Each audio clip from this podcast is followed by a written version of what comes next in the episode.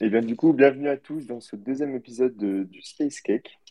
Aujourd'hui, on va parler de chiffrement et d'authentification euh, du réseau pair de Bitcoin. Et euh, petite parenthèse, je suis assez fier euh, de pouvoir appeler le Space comme ça. J'ai dû batailler avec Roxy pendant, pendant de, de longues heures. Alors, du coup, oui, chiffrement et authentification du réseau pair à pair. Euh, on va principalement parler des BIP 150 et 324. J'ai marqué aussi 151 parce qu'en fait, le 324, c'est euh, c'est le successeur du, du 151. Donc, on va sûrement pas beaucoup l'aborder, mais, euh, mais je l'ai mentionné. Du coup, il faut savoir qu'actuellement, les, co- les communications entre les paires, euh, les paires, les nœuds du réseau, elles sont ni chiffrées ni authentifiées. C'est-à-dire que n'importe qui qui intercepte une communication peut en lire le contenu ou alors euh, se faire passer pour euh, tout simplement pour, pour un autre nœud. Donc, euh, en fait, euh, quand, quand on dit ça pour la première fois, ça peut sembler pas très important parce que fait, euh, c'est un, réseau public. En fait, toutes les données qui, transitent, en fait, euh, toutes les nœuds les connaissent. Donc, au final, c'est- c'est pas bien grave si un observateur extérieur peut, peut les voir. Et, mais en fait, il y a, il peut y avoir plusieurs attaques associées à ça, notamment aux métadonnées qui sont associées. Du coup, un observateur global, il pourrait très bien euh, observer un peu tout le trafic et réussir à identifier la source et, et le timing d'une transaction, en observant euh, à partir de d'où part le, d'où le broadcast, à, quel temps, etc. Euh, le contenu des communications peut être modifié quand même euh, assez facilement par l'ISP ou, n'importe qui qui, qui entre, qui entre deux nœuds. Et le dernier truc que j'ai marqué, c'est euh, le point de résistance à la censure. C'est-à-dire que euh, l'ISP, le, fournisseur d'accès Internet, par exemple, ou n'importe qui pourrait, pourrait détecter une connexion euh, pair à pair Bitcoin et donc du coup euh, savoir euh, qui target, enfin, tout, enfin tout simplement savoir où, où tournent des nœuds, quoi. Et donc du coup, les, les quelques bits dont on va parler aujourd'hui, proposent d'ajouter une couche de chiffrement et d'authentification sur le protocole, et notamment une version 2 du protocole pair à pair avec le, le BIP 324. Alors, euh, si, je si je peux me permettre, je crois pas Ouais, que dans la proposition telle qu'elle est aujourd'hui, je, je crois pas qu'il y ait d'authentification justement dans le BIP ouais, c'est 324. ça. Que justement C'est ils ça, ont le, dit le qu'ils le laissaient de 324, ouais. côté, C'est euh, ça. ils Il, le il laissaient de il côté faut- pour plus tard. Dans le 324, ils font bien la distinction entre euh, chiffrement et authentification. Et ils disent qu'ils le laissent pour plus tard. Et par contre, euh, j'ai marqué un autre BIP, le 150, qui lui, en fait, parle directement. euh, enfin, le sujet du BIP, c'est l'authentification euh, des pairs. Ouais, Mais effectivement, dans le 324, on parle pas du tout d'authentification. On dit que c'est c'est un, c'est un autre problème et que c'est même pas forcément un problème, justement. Ouais, c'est ça, c'est vraiment un point qui, euh, je pense que c'est le point qui est le plus, euh, le plus controversé, on va dire, l'authentification. euh. Ouais, ouais, il y a Eric Voskuil qui a fait une, une belle critique de ça, enfin une belle, et qui a, mis ses commentaires sur le, sur le repo des, des bips. Donc on va pouvoir discuter après. Et du coup, du coup, est-ce qu'avant de parler, de, de discuter directement des bips, vous voulez discuter de la problématique de, du chiffrement et de l'authentification sur, euh, sur, le réseau public euh, qu'est Bitcoin? Parce qu'en fait, c'est, sans, pour autant parler, euh, parler des bips en eux-mêmes, on peut déjà voir est-ce est-ce, qu'on en a vraiment besoin? Est-ce que, est-ce que ça peut nous protéger de certaines attaques? Que- quel est l'intérêt au final de, mettre à jour euh, le protocole? Ouais, ce- je pense que c'est un bon point de départ parce que justement, c'est un peu le, plus problématique, euh, au-delà de parler du design vraiment de ce qui a été décidé dans le 324 et qui, est certainement très bien, mais c'est vrai qu'il y a un vrai sujet sur, euh, et tu as évoqué Eric Voskuil juste avant, et euh, c'est une controverse qui commence à, remonter pas mal parce que je me souviens que la première fois que j'avais lu là-dessus, c'était en 2019, je crois, et c'était déjà des, des choses qui dataient de- des années d'avant. Et j'avais été, moi, j'avais été plutôt convaincu à l'époque, mais je, sais que la proposition a un peu évolué depuis, mais à l'époque, j'avais été plutôt convaincu par, euh, par les arguments d'Eric Voskuil, ou plutôt, j'avais pas été très convaincu par euh, la réfutation qui, qui en avait été faite. J'avais trouvé que les, euh, Enfin, moi, les arguments d'Eric, je trouvais qu'ils se tenaient. Et en face, je trouvais que c'était assez, enfin, c'était des, des arguments qui étaient assez, assez brouillons. Enfin, en gros, c'était ouais, bah chiffré, c'est mieux que pas chiffré. Et euh, je me souviens en particulier d'un Grégory Maxwell qui d'habitude est un petit peu plus, euh, un petit peu plus pertinent, on va dire, qui avait euh, écrit juste un paragraphe très court en plus de quelques lignes pour envoyer balader Eric en disant à la fin, en terminant par un magnifique ad hominem, enfin un truc en plus dont il, enfin je sais pas, qui fait pas si souvent que ça, je trouve. Donc euh, du coup, c'est vrai qu'à l'époque, j'étais plutôt euh, genre euh, me, enfin je vois pas trop l'intérêt du 8324, mais je sais que la proposition a évolué depuis, donc c'est intéressant d'en discuter. En fait, ouais, j'ai lu rapidement les critiques, les, les, les, petits commentaires qui avaient été faits. Globalement, la, critique, c'est que en fait, dans le chiffrement qui était proposé dans BIP 151, il était systématiquement inclus l'authentification avec. Donc, c'est-à-dire que euh, En fait, dans le bip, il y avait quelques phrases euh, qui étaient vraiment bizarres, euh, du type oui, un nœud va peut-être vouloir sélectionner ses pairs ou des choses de ce type-là.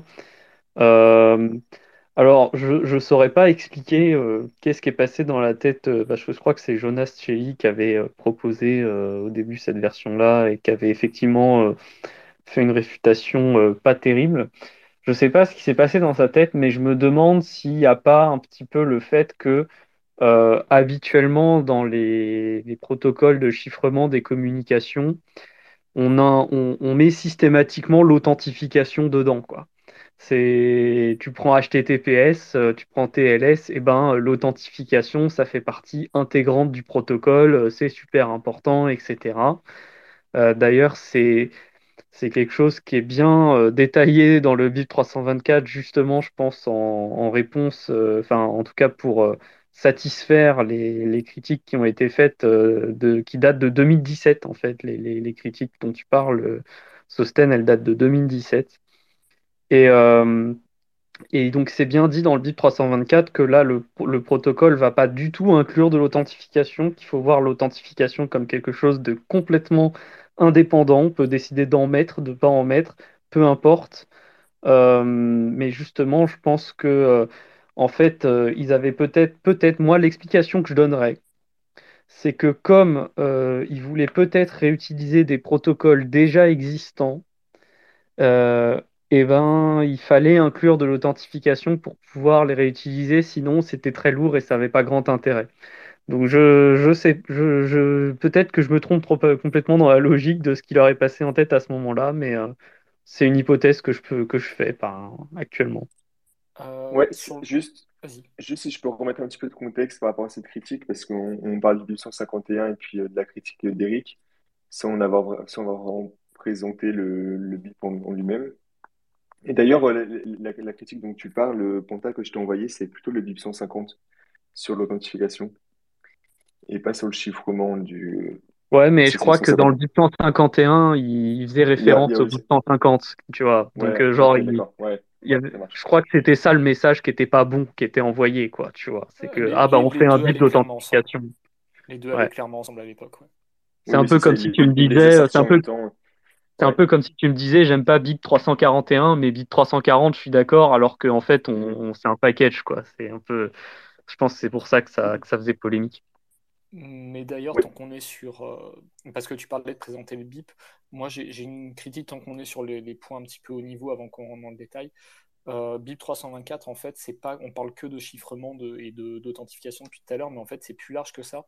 C'est vraiment une refonte euh, du protocole peer-to-peer de Bitcoin, ce qui est plutôt une bonne chose. Ça va plutôt dans, dans un bon. Enfin, de, de ce que j'avais regardé, enfin, de ce que j'avais compris, j'ai pas passé beaucoup de temps dessus, mais euh, ça a l'air nécessaire. Effectivement, ça va permettre de résoudre un certain nombre de problèmes, d'avoir un protocole qui, euh, qui est juste mieux. Donc ça, c'est très bien, mais euh, on peut s'interroger, enfin moi en tout cas, je me pose la question sur l'opportunité de bundler en fait le, chiffrement avec cette mise à jour du protocole peer-to-peer. Je sais pas si vous voyez ce que je veux dire. Alors en fait, je pense qu'on va, on verra en détaillant un peu le BIP, mais euh, effectivement, il y a des grosses modifications à faire au niveau du protocole euh, peer-to-peer. Euh, Après, je pense pas que ce soit du même ordre que celles qui ont été faites pour Segwit, par exemple. mais en gros, il y a, une. L'idée, c'est que comme on ne veut pas pouvoir monitorer le réseau, l'idée, c'est de faire en sorte que les flux d'octets entre les paires ils soient le plus pseudo-aléatoires possible. Donc typiquement des protocoles comme d'autres protocoles comme SSH par exemple, ils vont mettre des leurres dans, SSH quand tu communiques en SSH avec une, machine distante. Il y a des leurres qui sont introduits pour faire en sorte qu'on ne puisse pas euh, savoir quelle est la taille des commandes que tu envoies ou des choses de ce type-là. Et là, l'idée, c'est un peu ça aussi. Et euh, on va détailler après que vraiment l'objectif, c'est que les... pour se connecter à un nœud Bitcoin, je lui envoie une chaîne de caractères qui a l'air complètement aléatoire et il va quand même pouvoir me répondre un truc euh, si c'est cohérent ce que, ce que je lui balance derrière pour pouvoir euh, faire un pour commencer à faire du chiffrement. C'est-à-dire qu'il y a le, le, le, un point qui est important, c'est qu'il n'y a pas que le handshake. Donc le handshake, c'est la mise en place du chiffrement, euh, la dérivation des clés pour faire mettre en place le chiffrement. Et ben même le handshake, il doit avoir l'air aléatoire. Et c'est ce qui impose les modifications profondes du, du, protocole pair à pair. Euh, c'est que en fait, euh, dans le protocole pair à pair actuel, euh, il y a ce qu'on appelle des magic bits, donc des octets, des, octets qui signalent que le message qu'on est en train d'envoyer au, nœud, c'est bien un message relatif au, protocole Bitcoin. Or, bah, ces, messages, ils peuvent être très faciles à récupérer puisque tout, circule en clair sur le réseau. Et donc, du coup, c'est très facile de bloquer, pour un, fournisseur d'accès, de par exemple bloquer la connexion au moment où il voit passer euh, les, magic bits, euh, les magic bytes qui, signalent que c'est un message pour un nœud Bitcoin. Euh, et donc là, l'idée, par exemple, c'est qu'il n'y aurait plus du tout de magic bytes. Donc, tu envoies vraiment des données complètement aléatoires. donc, ça nécessite une grosse refonte du protocole justement de communication entre les paires à ce niveau-là. Donc, à mon avis, je pense que c'est normal que ce soit packagé ensemble. Euh, parce que au, fond, le, chiffrement de, l'interprétation des messages qui sont envoyés euh, chiffrés et la mise en place de ce chiffrement, ça doit vraiment faire partie du, protocole pour euh, se, mettre, se mettre à se communiquer ensemble. Enfin, je pense que je pense que c'est à raison que ça a été packagé ensemble, en tout cas. Ouais. Euh, après, sur le, le, fait justement d'être détecté, alors c'est comme tu, tu l'as bien dit, aujourd'hui on a des Magic Bytes qui rendent complètement trivial le, le fait d'identifier les, les, flux euh, peer-to-peer de Bitcoin. Enfin, c'est marqué dessus, quoi, littéralement. Euh, en revanche, alors c'est quelque chose qui est mentionné dans le BIP comme les, les risques que ça mitigerait. Est-ce qu'il y a déjà eu des cas, à votre connaissance, de soit d'ISP, soit de gouvernement ou de enfin je sais pas n'importe qui, qui aurait euh, volontairement bloqué les flux euh, peer-to-peer Bitcoin justement en se basant sur le fait que c'est euh, que c'est très facile à détecter? Et est-ce que c'est est-ce que à votre connaissance c'est déjà arrivé? Alors je crois pas, mais il me semble que du côté de, de Ethereum, tu avais des polémiques avec des fournisseurs de de, des fournisseurs de serveurs qui ne voulaient pas que les gens fassent tourner des nœuds Ethereum sur, leur, euh, sur la machine qu'ils mettaient. C'est exactement, c'est exactement ça. C'est euh, Edsner qui a complètement banni, qui a, enfin, qui a banni les utilisateurs qui avaient des serveurs euh, avec des nœuds Ethereum dessus parce qu'en fait, ça niquait, enfin, soit ça niquait leur disque, soit euh, ils ont fait ça par idéologie. Je ne me souviens plus exactement euh, la raison évoquée. Hein. La raison évoquée, c'est que ça niquait leur disque. Et euh, que c'était c'était des clients qui consommaient beaucoup. Donc enfin c'était vraiment la raison. Après est-ce qu'il n'y avait pas un peu d'idéologie derrière, j'en sais rien, mais la raison évoquée c'était vraiment ça et ça, ça, me semble assez crédible à vrai dire. ouais, mais du coup, mais du coup, effectivement, dans ce cas-là, ça, ça répond. Enfin, dans ce cas-là, c'est ça, ça valide pas, ça donne pas un exemple d'attaque sur la sur la base des communications, du coup. Non, c'est assez différent. enfin, je, trouve ça assez différent en tout cas. Oui, moi, je suis d'accord. Alors, actuellement, juste, ça, mais bon. Peut-être pour replacer, euh, je crois pas que tu en aies parlé au départ, euh, Lounès. Euh, actuellement, si on utilise notre nœud Bitcoin euh, sur Tor ou via un VPN, on n'a pas ces soucis potentiels que vous dites euh, en ClearNet, tout ça. Oui, ouais, c'est ça. Il y a ça aussi. Mais du coup, vas-y, vas-y. Vas-y, vas-y. Non, mais je, enfin, je voulais juste dire que c'était effectivement un point qui avait été, euh, enfin, un des points d'Eric Voskull qui était de dire que euh, si on voulait mitiger les risques qui étaient invoqués dans, euh, comme des, des, motivations de BIP 324, il valait mieux déléguer ça à d'autres protocoles enfin, extérieur à Bitcoin plutôt que de vouloir absolument faire rentrer ça dans le protocole Bitcoin. Enfin, par exemple Tor. Maintenant, on a en plus I2P, on a alors CJDNS, j'ai toujours pas compris ce que c'était, mais on a d'autres euh, d'autres possibilités euh, à part euh, Tor.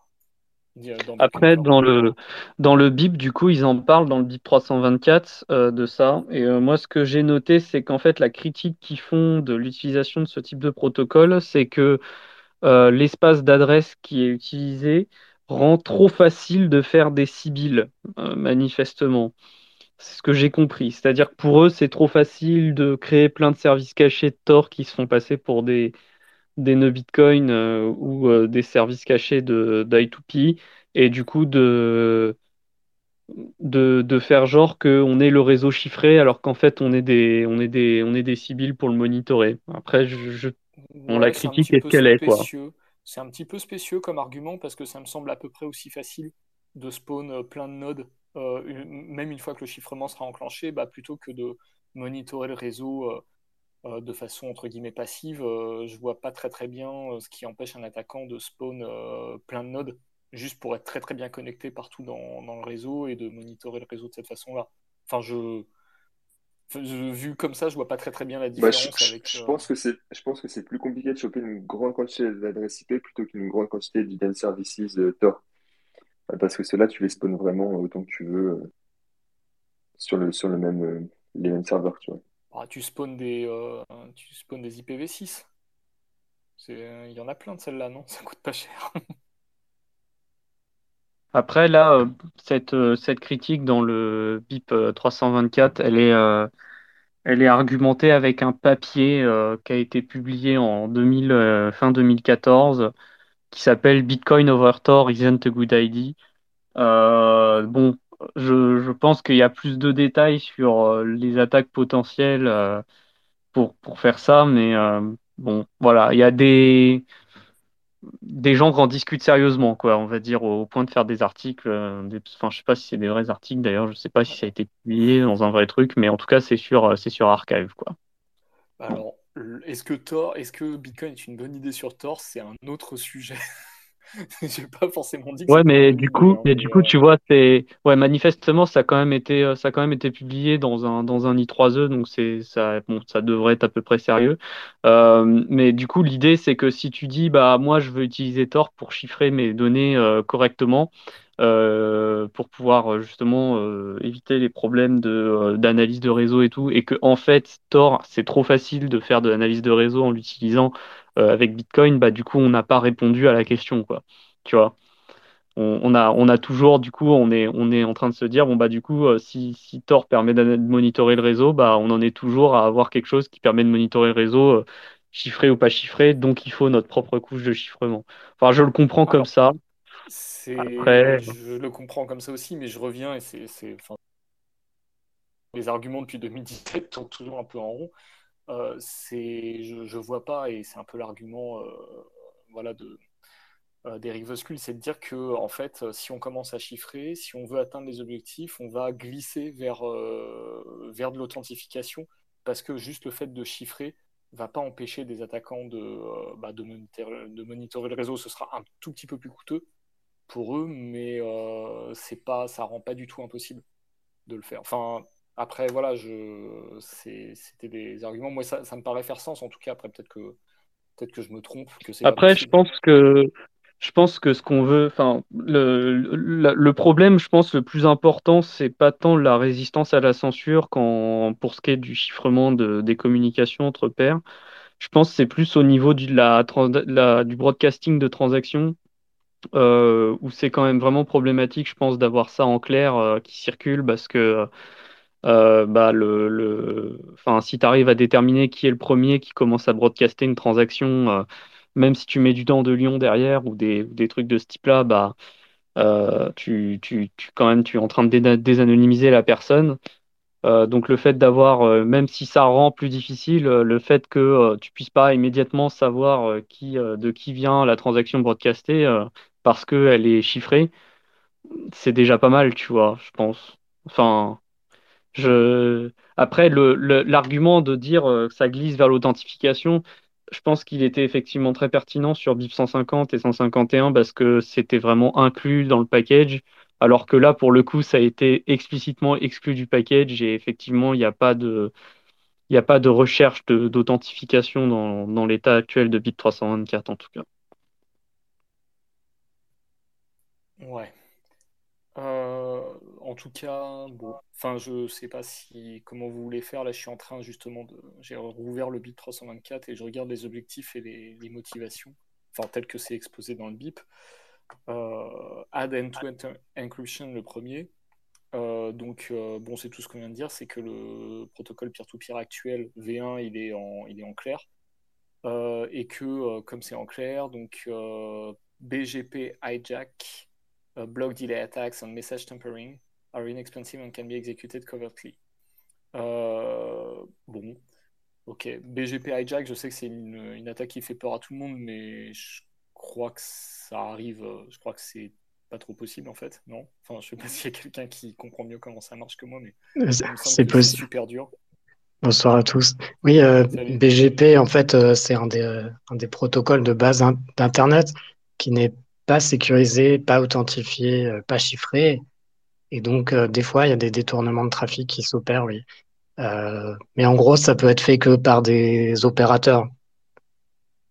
mais ça arrive des fois, et heureusement que ça arrive pas tous les jours, c'est sûr. Mais... Hmm, ok. Après, je ne suis pas sûr que en fait un chiffrement peer-to-peer résout ça en fait, parce que c'est si on détourne le trafic, on détourne le trafic, quoi. Pas, ça change pas.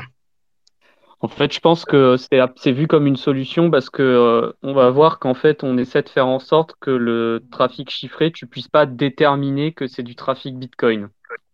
Et du coup, aurais, si tu décides de détourner le trafic, tu détournes tout le trafic de littéralement tout le, toute la personne. Donc c'est, enfin, je, je dis pas que c'est ce qui va que l'opérateur va pas le faire, mais du coup, ça va commencer à se voir et pas que au niveau de Bitcoin, du coup. Oui, parce que c'est comme si tu détournes un tuyau euh, et, et ça protège pas vraiment de, ça, en fait. Ouais, c'est juste se cacher dans la masse. Hein, le... Enfin, vraiment, il y a l'idée, il y a l'idée que le, il y a dans, dans, le cahier des charges, il y a vraiment l'idée que le flux de données, il doit vraiment avoir l'air aléatoire. Et genre, quand je dis vraiment avoir l'air, c'est genre ils ont des preuves, ils font littéralement des preuves que le machin, il ressemble vraiment à un truc aléatoire. Euh, c'est, on va, en discuter après, je pense. Mais c'est se cacher dans la masse.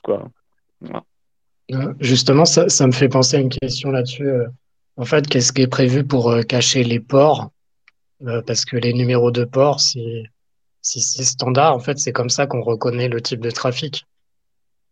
Par exemple, HTTPS, si c'est sécurisé, mais on sait que c'est du 443, donc c'est du, 4, donc c'est du HTTPS. Donc, est-ce que, on, peut retrouver ça, en fait, dans, ces modes-là, par exemple, dans, BIP 324, est-ce qu'ils adressent euh, au niveau des ports? Alors non, ils adressent pas. Hein.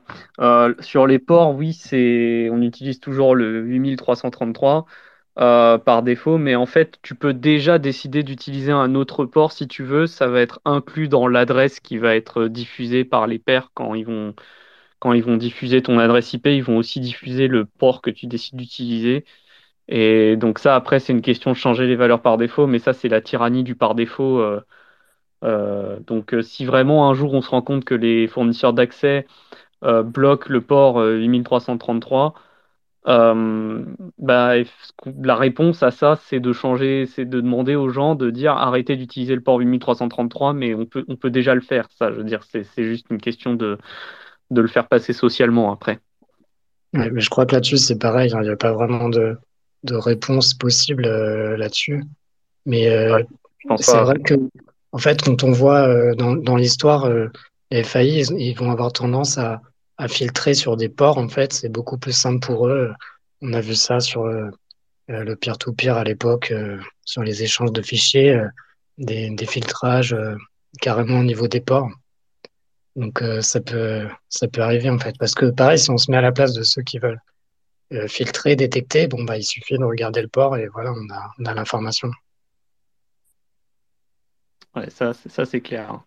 Mais euh, bon, euh, en tout cas, on a la, on a la réponse qui est de euh, demander aux gens de changer de port s'ils voient qu'ils n'arrivent pas à se connecter avec un port et qu'on commence à savoir que les, les fournisseurs d'accès ils bloquent. Quoi. Mais oui, on n'a pas d'autre solution. Quoi. C'est...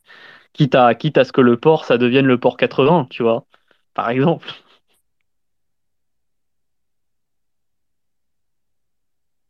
Ouais, c'est vrai, c'est un bon point. J'y avais pas, avais pas pensé au port. Et euh, après avoir fait un petit contrôle F dans BIP 324, euh, le, mot n'apparaît nulle part. Donc effectivement, je, enfin, je pense que c'est pas euh, que c'est pas couvert. En fait, une bonne idée pour ça, ça serait de, de mimer des, des, des protocoles existants, par exemple HTTPS, et de faire avec des ports 443, de faire du trafic qui ressemble à ça. Ce serait, enfin, pour ce but, en fait, de se fondre dans la masse et d'être indétectable, je pense que ça serait une bonne solution, en fait, de, euh, de faire comme ça, ce qui est un peu un changement de paradigme par rapport au système actuel. Bah, c'est en dehors du scope de, de ce BIP-là, mais en fait, les, les, les, chaînes de bytes pseudo-random, en fait, ça pourrait permettre de miner euh, des, euh, des, protocoles, des protocoles comme SSH ou HTTPS, par exemple dans une future itération. Euh. Tu peux packager ça en fait dans du, je pense dans les dans les dans les couches supérieures en fait, je pense. c'est genre tu fais genre euh, tu mets genre des indications que tu donnes l'impression que le paquet c'est un paquet euh, un paquet HTTPS et puis en fait à l'intérieur c'est c'est du garbage qui est incompréhensible mais en fait c'est c'est du pseudo random qui est en fait un, un message Bitcoin enfin bon après après, là, on commence à jouer au jeu au chat, au chat et à la souris. Là, c'est un peu la course euh, si on part dans ce genre de scénar. Euh. mais je veux dire par là qu'on aura toujours une réponse. Euh, en tout cas, je veux dire, le, le, in fine, le résultat, c'est que le, fournisseur d'accès Internet, si on devait dérouler ce scénario, il, il, filtrerait littéralement tous les ports et il fournirait plus Internet, en fait. À partir de là, euh, je pense qu'il n'y a plus lieu d'utiliser ce fournisseur d'accès Internet du tout, et ce pour tout le monde, même les gens normaux. Enfin, c'est. Donc il y, a un moment où, il va y avoir une limite, quoi, où ils pourront pas jouer ce jeu-là, euh, où on va forcément pouvoir les détourner, et ils vont pas pouvoir jouer ce jeu-là jusqu'au bout, quoi, parce que sinon, bah, ils servent plus à rien, littéralement. C'est. Ah, disons que c'est euh, le scénario, euh, c'est l'escalade, mais après, euh, couper complètement Internet, c'est peut-être pas complètement inenvisageable, à vrai dire. En tout cas, pour ah, je dis pas le contraire. Je dis pas le contraire, mais c'est juste que bah, c'est l'option nucléaire, quoi. C'est ouais, c'est ça, c'est la dissuasion nucléaire, mais bon, il y a toujours là, bah, là, c'est sûr qu'on peut pas faire grand chose, quoi. Quand on en arrive là. Après, il y a aussi le problème des logs que conservent les FAI et et le fait d'avoir quelque chose qui, qui, soit euh, bien garbage à la place d'avoir quelque chose qui signale que tu fais d'une Bitcoin, c'est bien aussi pour la, la forward secrecy, quoi. Qui Donc de, de, de, faire genre que tu fais pas de Bitcoin, quoi. Mm. Et euh, simplement pour... Excuse-moi, ouais, simplement pour rester sur ce problème des ports, euh, on est bien d'accord, si tu as un nœud sous Tor, tu n'as pas ce souci. Donc, est-ce qu'il ne faudrait pas plutôt bosser euh, de ce côté, c'est-à-dire côté Tor, I2P, essayer de multiplier le nombre de possibilités euh, et faire des choses qui sont vraiment efficaces? Parce que j'ai l'impression que bah, Tor, ça résout tous les soucis que vous dites ici. Bah, disons que Tor, c'est un peu broken et puis il y a, y a, beaucoup de problèmes avec euh, le réseau. Et je trouve ça un peu limite de se reposer sur un réseau comme ça qui a souvent des problèmes, qui est souvent attaqué et qui, qui, est quand même assez vulnérable pour, pour Bitcoin mais c'est pour ça qu'il faudrait peut-être euh, multiplier. Voilà, il y a I2P qui est, euh, qui est disponible. Euh, essayer de faire un truc à niveau au-dessus, quoi, différent. Après, moi, ce qui me, ce qui m'interroge du coup, c'est qu'est-ce qui fait que Thor n'a pas besoin de port? Alors, j'imagine que ça doit être lié à des trucs de type all punching du, du, du NAT, mais Enfin, du coup, euh, enfin, quand tu fais un service caché, il y a quand même un, il quand même un, il quand même un port, il me semble. Donc, euh, je, je sais pas. Euh, mais comment on fait du coup pour éviter d'utiliser les ports dans Tor Quelqu'un sait? Bon, peut-être qu'après, peut-être qu'après, peut-être que les trucs à la Keep, ça pourra permettre de résoudre ce type de problème. Je sais pas.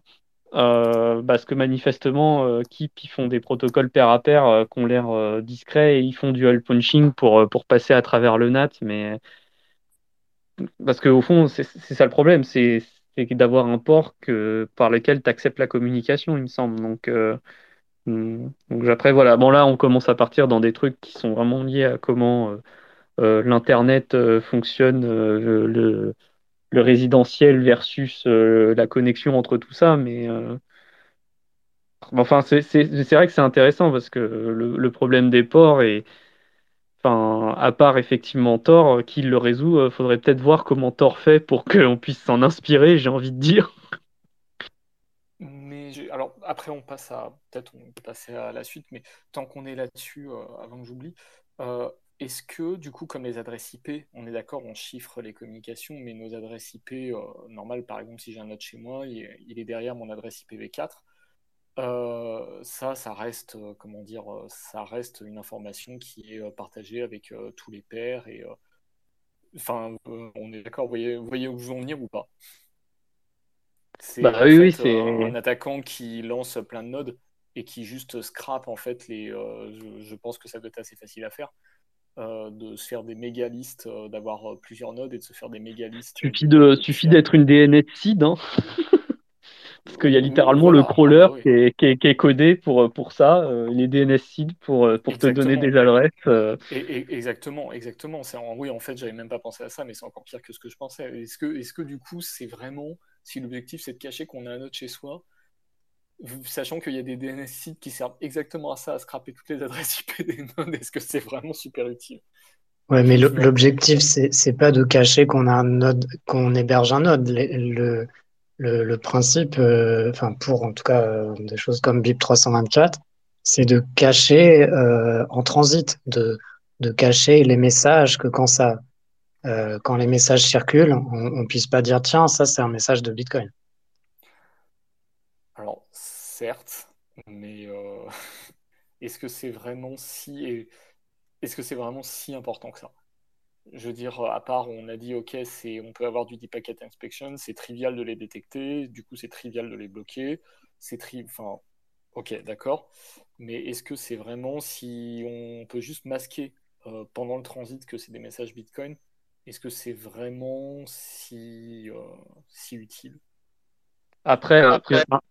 pour moi, l'attaque vraiment que ça vise à, à éviter, je pense, c'est vraiment euh, de trouver qui est celui qui a broadcasté, qui a signé une transaction le premier, euh, afin de déterminer si euh, qui c'est quoi. parce ça, que ça, ouais, ça j'entends. Ça, clairement, pour l'instant, il n'y a rien. Quoi. Mais sur Monero, il y a du Dandelion.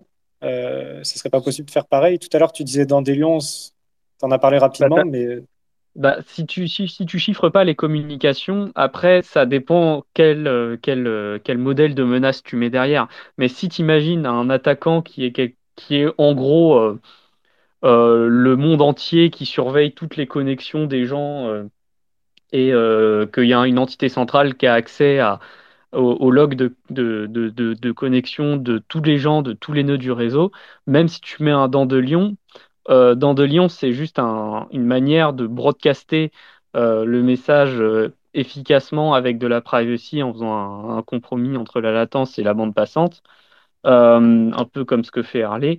Mais par contre, bah, la personne qui va créer la transaction, elle va l'envoyer à un autre paire, mais elle va pas le broadcaster tout de suite, elle l'envoie juste à, un seul paire qui va l'envoyer à un autre paire, etc. Jusqu'à ce qu'il y ait un moment où là, il y a un paire qui se met à broadcaster à tout le monde la, transaction. Donc c'est pour ça qu'on l'appelle dent de lion parce que ça fait une tige au début et puis à la fin ça, part en étoile. Donc ça fait un peu le, le pissenlit quoi. Euh, mais du coup, si tu es capable d'attraper le, moment, le début de la tige, c'est-à-dire le, le, le, père qui a créé la transaction, qui l'envoie à un autre père, si tu arrives à choper ce moment-là, euh, bah, du coup, en, utilisant les, les, timings, tu sais que c'est le premier. Et du coup, euh, du coup tu, tu trouves qui c'est. quoi même si tu as utilisé dans de Lyon euh, derrière.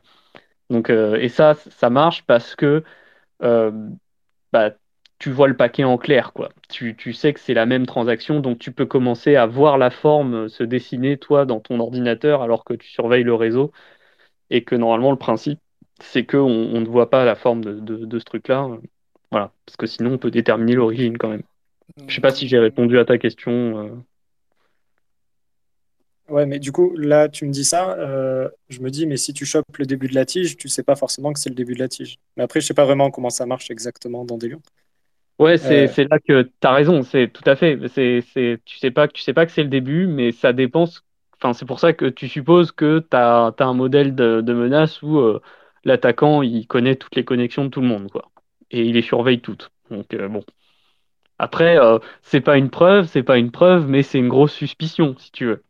C'est un peu comme euh, l'analyse de chaîne. C'est pas une preuve, c'est pas une preuve, mais ça peut mettre des grosses suspicions. Voilà. Mais si, alors, si c'est ce problème-là qu'on adresse, est-ce que ce serait pas plus, euh, euh, plus facilement mitigé par exemple, avec des services, ça existe déjà d'ailleurs, vu que la transaction, une fois qu'elle est signée, il n'y a absolument rien ne t'oblige à la broadcaster depuis ton propre nœud. Enfin, tu peux la broadcaster de n'importe où.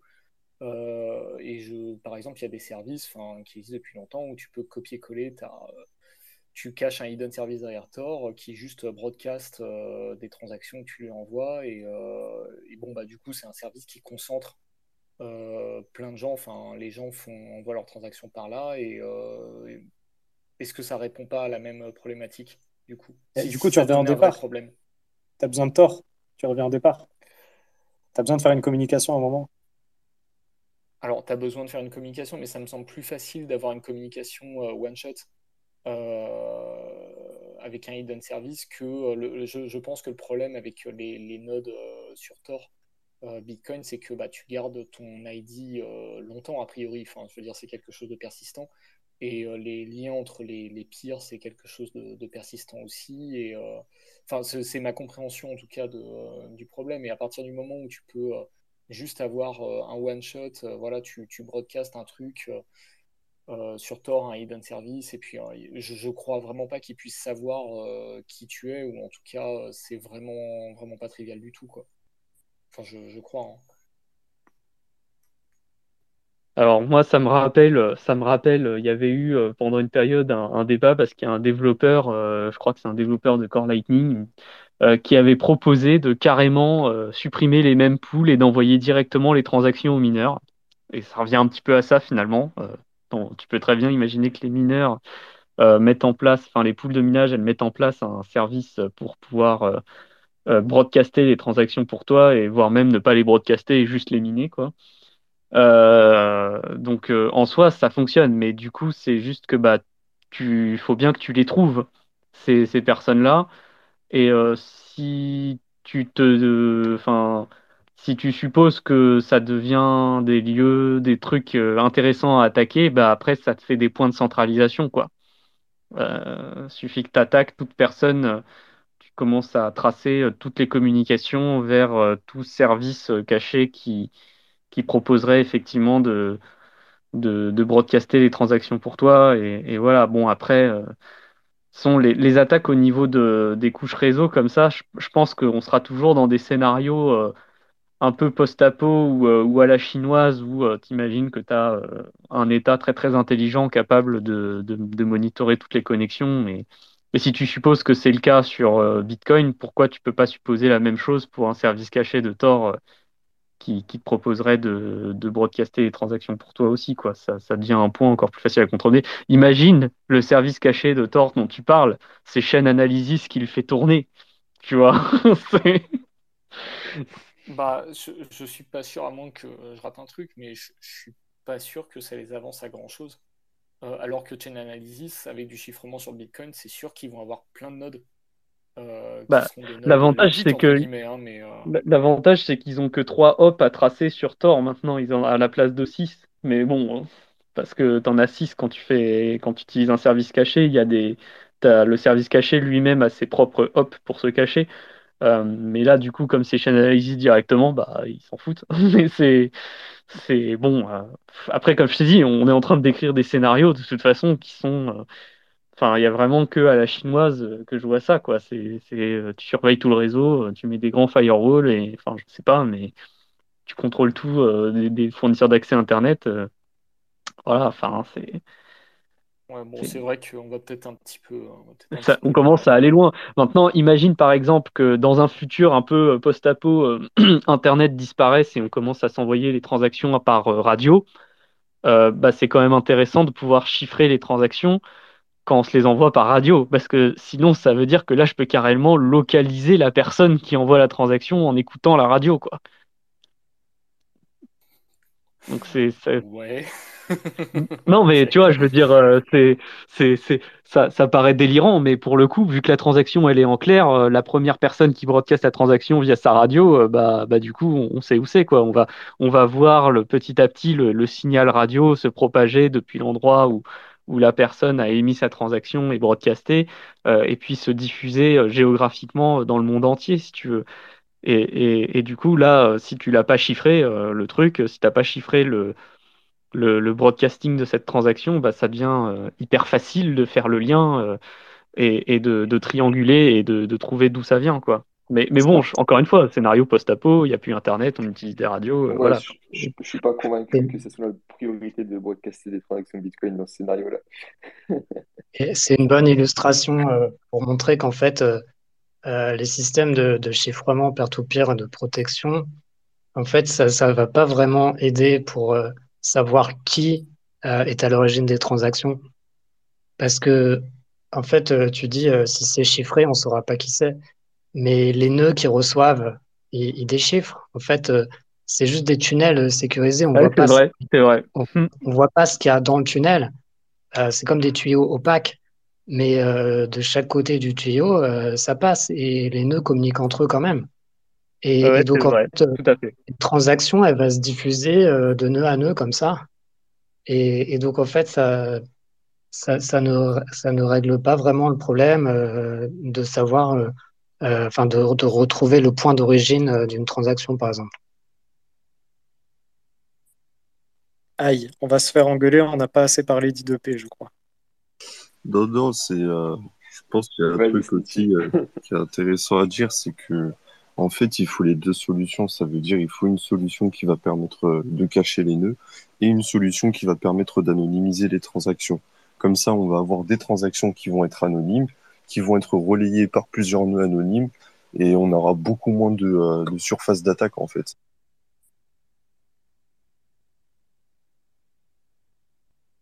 Quand tu parles de, transactions anonymes, tu, euh, tu veux dire quoi exactement? Bah, Par exemple, quand on parlait, enfin moi quand je parlais du, protocole d'Andelion ou euh, enfin voilà un protocole qui va anonymiser la transaction, puis un autre protocole comme Tor ou I2P qui va anonymiser les nœuds qui eux relayent les transactions.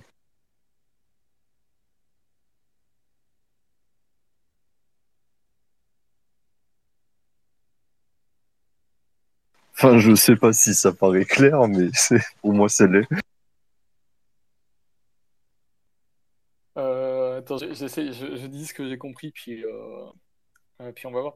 Ce que tu veux dire, c'est que, c'est que I2P ou Tor, quand tu dis ça anonymise les nodes, c'est que ça, ça, dissimule, en fait, ça dissimule leur, comment dire, ça dissimule leur, leur vraie adresse. leur localisation. localiser, quoi. Et ça peut aussi, euh, entre guillemets, anonymiser leur communication, euh, puisque si t'es pas entre les deux, du coup, tu vas pas savoir qui puisse, enfin, qui sont en train de communiquer du haut tunnel. Et ce qui est important, justement, c'est par exemple, enfin, je vais prendre l'exemple de Monero, mais on a Tor et on a Dandelion, et ça fait que tu anonymises tes transactions qui sont relayées euh, avec des nœuds qui sont, entre guillemets, anonymisés par le réseau Tor. Alors ouais, mais du coup, euh, on retombe. Euh, enfin, c'est les, mêmes critiques qu'on avait sur euh, Thor, Thor tout à l'heure. Enfin, je, sais pas, t'étais peut-être pas arrivé. je j'ai pas vu quand t'es arrivé. Bah, c'est quoi les critiques sur Thor? C'est ce qu'on alors ce qu'on disait tout à l'heure, c'est que Thor, c'est alors déjà c'est un réseau qui est un réseau qui a été beaucoup attaqué cette année. Puis c'est un réseau sur lequel ça coûte rien de spawn plein de hidden services et de, du coup de faire potentiellement de la surveillance euh, bah, de, la, surveillance de, masse. Quoi. Bah, le problème, J'avais bien compris l'argument. Mais... Le problème là, en fait, c'est le même problème sur le ClearNet. Donc, je vois même pas pourquoi on se pose la question. Il y a aussi les problèmes, si j'ai bien compris, hein, de, de l'attaque de l'homme du milieu. Là. Sur Tor. Comment ça que, que, cherche à fixe 324 Il y a ça aussi, non? Euh, Alors, man, in the middle, c'est, moi je trouve que c'est vraiment un point qui est, qui est awkward euh, dans le build 324. Euh, parce qu'ils disent que effectivement ça va permettre de détecter un man in the middle, alors qu'aujourd'hui c'est juste pas détectable. donc un, un, man in the middle, c'est, ça veut dire si on a en gros un node qui, enfin, ou une entité, en tout cas quelqu'un qui se met sur, euh, sur notre connexion avec un autre node et qui écoute euh, et qui potentiellement interagit avec euh, aussi nos communications, qui va changer des, je sais pas, changer des, bytes ou voilà. Et aujourd'hui, c'est vrai qu'on peut pas le détecter si on se fait man in the middle sur Bitcoin. Après, le truc, il y a quand même un un bon argument, je pense, à faire pour dire qu'on s'en fout un peu. Euh, et, mais en tout cas, ce que propose BIP 324, c'est qu'on peut détecter un man in the middle, mais pour que ça marche, euh, il faut que les deux nodes puissent communiquer, les, deux nodes qui soupçonnent qu'en tout cas il y, a, y a, un man in the middle, il y a quelqu'un qui s'est mis entre eux et qui écoute. Euh, il faut qu'ils puissent communiquer par un autre moyen pour se passer, alors je sais plus, c'est pour se passer leur clé ou se passer un identifiant ou je sais plus quoi, mais qui va leur permettre de détecter que effectivement il y a, euh, il a quelqu'un qui écoute euh, au milieu.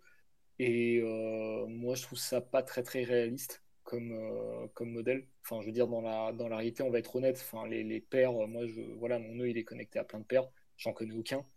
et je veux pas les connaître et si je me fais man in the middle je sais même pas comment je vais les contacter pour pour leur dire, euh, voilà, enfin, je crois qu'on se fait man in the middle et euh, est-ce qu'on peut comparer nos ID pour euh, détecter l'attaquant? Enfin, je, ça me paraît pas du tout réaliste en fait.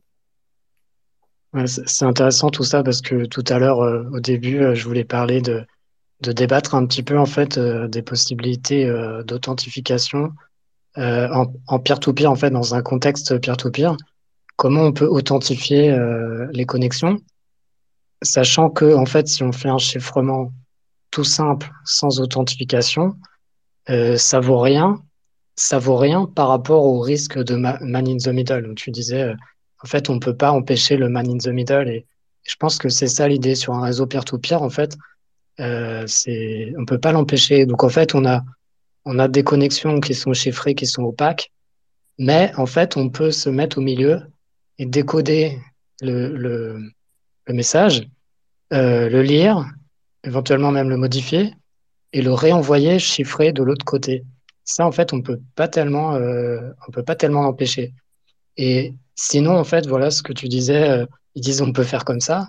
C'est-à-dire que s'il y a un registre de clés publiques, si tu, si, si je t'envoie, je sais pas, ma clé par la poste, tu sais que ça c'est mon nœud, ou alors euh, comme je pense un, registre central en fait des identités là, on va l'empêcher. Mais sinon, en fait, on peut pas savoir est-ce que c'est bien la clé du nœud? C'est impossible. Donc, je voulais un peu votre avis euh, euh, là-dessus, sachant qu'apparemment, donc dans ces bips-là, ils, ils, éludent la question euh, en disant c'est on, laisse ça de côté.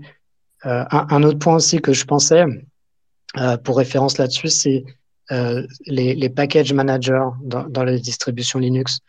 Il y en a certains, par exemple, ils ne chiffrent pas en fait ils, ils, reposent que sur des, signatures et ils se disent c'est chiffré en fait euh, on te donne notre clé. Et donc en fait il y a uniquement de l'authentification et on, vérifie que oui c'est bien le l'auteur du, package qui a qui a fait ce package là qu'on a reçu. Et, puis c'est tout il y a même pas de chiffrement.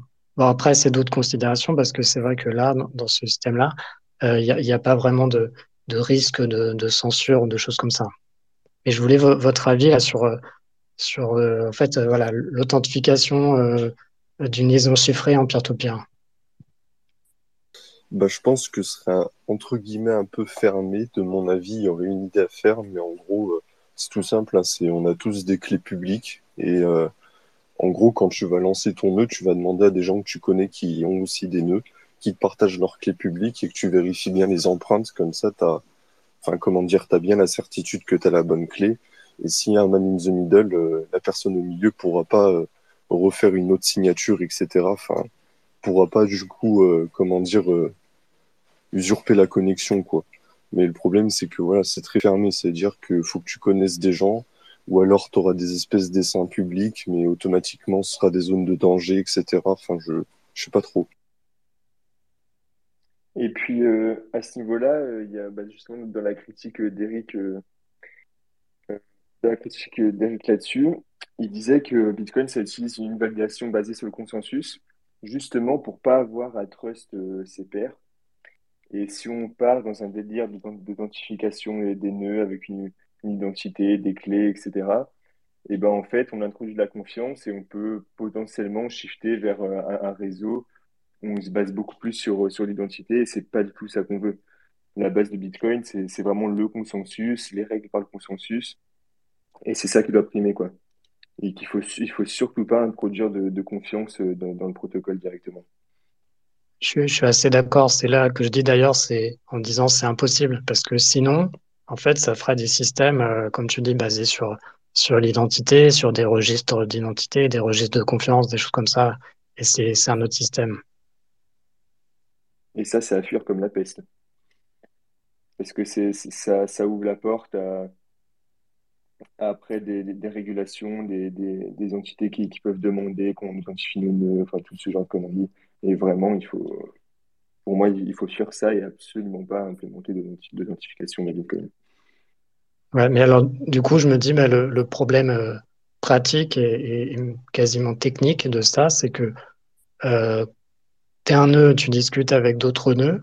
Si c'est chiffré, en fait, tu peux pas savoir que euh, euh, la liaison est chiffrée jusqu'au nœud. Tu sais pas vraiment à qui tu parles. Donc, il n'y a aucun moyen, dit autrement, il n'y a aucun moyen de détecter euh, man in the middle. Donc, en fait, une écoute active, un déchiffrement actif des liaisons, en fait, serait totalement indétectable. Et, ce qui fait qu'en fait, tu n'es pas sûr de euh, de tes liaisons chiffrées, du chiffrement. Tu peux pas, euh, t'as aucune garantie que en fait personne n'écoute dans la liaison chiffrée. Donc c'est un peu euh, dit comme ça, présenté comme ça, c'est un peu inutile en fait le, le, chiffrement des liaisons. Ça peut aider en fait dans le cas, on appelle ça d'écoute passive, c'est-à-dire qu'un acteur qui, qui, ne fait pas man in the middle, qui fait que regarder ce qui passe, et là, là, il voit rien, c'est protégé à ce moment-là. C'est c'est une petite protection à ce niveau-là. Mais voilà, c'est une protection qui, qui n'offre aucune garantie en fait euh, euh, de, de, transmission euh, de, de, de à au père avec lequel on parle en fait. On ne sait pas. Peut-être qu'on parle un, un, intermédiaire et on voit pas la différence. C'est vrai que ça protège surtout pour un observateur global qui, qui, observe vraiment tout le réseau. Et après, au niveau du ouais pour le, le, le man in the middle en fait, une fois que la, la, la, la première, la, première, enfin, la première clé a été générée, après c'est OK, mais c'est toujours ce problème-là de, de la, première rencontre. Comment tu es sûr qu'en fait tu rencontres bien ton père et pas un autre mec entre les deux? Ouais, alors ça, ouais. ton père, quoi. Ça, effectivement, c'est une problématique de, euh, de, de, gestion des clés, c'est-à-dire que est-ce que en fait la, la, clé publique du père avec lequel on parle est, est, est PIN? Dans le sens euh, enregistré, euh, alloué pour lui, en fait, quelque part. Et euh, donc, on, on, aurait un système tofu, en fait, trust on first use, c'est-à-dire que faire confiance par rapport à la première connexion, ça donne la clé publique. Voilà, mais il faut, il faut après pin la clé, euh, cette clé, ces clés publiques, et on va se retrouver dans le nœud avec une, une liste de clés. Bon, pourquoi pas c'est, ça peut être une réponse bah, à ça. Fait, dans, le, dans, dans le BIP 324, c'est des clés éphémères. Donc, du coup, c'est une nouvelle paire de clés à chaque. Voilà, c'est pour ça que je disais. Parce que je voulais dire, moi, je me suis amusé un petit peu à ce niveau-là, vraiment très bas niveau sur le, le, réseau euh, peer-to-peer de Ethereum. Et, et en fait, euh, j'ai vu qu'on pouvait changer les clés comme ça. Un nœud pouvait euh, changer ses clés. Et, et, puis ça marchait, ça marchait plutôt bien en fait, parce que ouais, c'est comme des clés éphémères. Donc à ce moment-là, bah, ça, ça, ça résout pas du. Enfin, voilà, on revient dans ce que je disais tout à l'heure. Euh, il faudrait sinon pin les clés, etc. Mais bon, ça devient un, peu compliqué après. bah, En vrai, j'ajoute juste ça, mais I2P le fait déjà. Hein. Il y a ce qu'on appelle les NetDB. Et en gros, je crois que c'est une, une, base de données en Kméga, un truc comme ça, qui enregistre tous les paires avec les clés de routeur. Et du coup, ça te permet de chiffrer euh, tes communications entre pairs, qui te permet de faire tes tunnels. Donc, euh, pourquoi pas avoir un truc euh, identique sur I2P, mais ça résistera pas aux attaques civiles, ça c'est sûr. Il y a un truc dont on n'a pas encore parlé sur le sur 324, sur le 324, c'est c'était une critique d'Eric justement aussi, qui était sur le fait que ça soit pas forcément utile au niveau du protocole, mais que ça soit utile pour des clients légers. Est-ce que vous voulez en parler un petit peu ou pas? J'ai pas vu cette critique-là, mais carrément. C'est que tu peux nous faire un euh. petit résumé avant de d'aller plus loin. Ouais, Sosten Ouais, euh, vas-y, Sosten, tu veux. Ça tombe, en fait, euh, c'est les grands esprits se rencontrent parce que j'y pensais justement tout à l'heure aussi.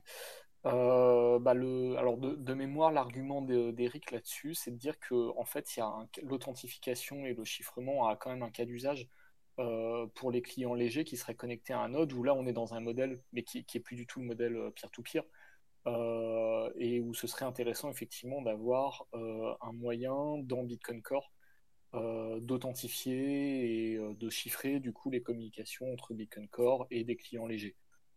ça, voilà, de, mémoire c'était de mémoire c'était ça et effectivement ça me paraît tout à fait ça me paraît tout à fait juste mais c'est juste qu'on n'est plus du tout dans le, la même problématique euh, peer-to-peer.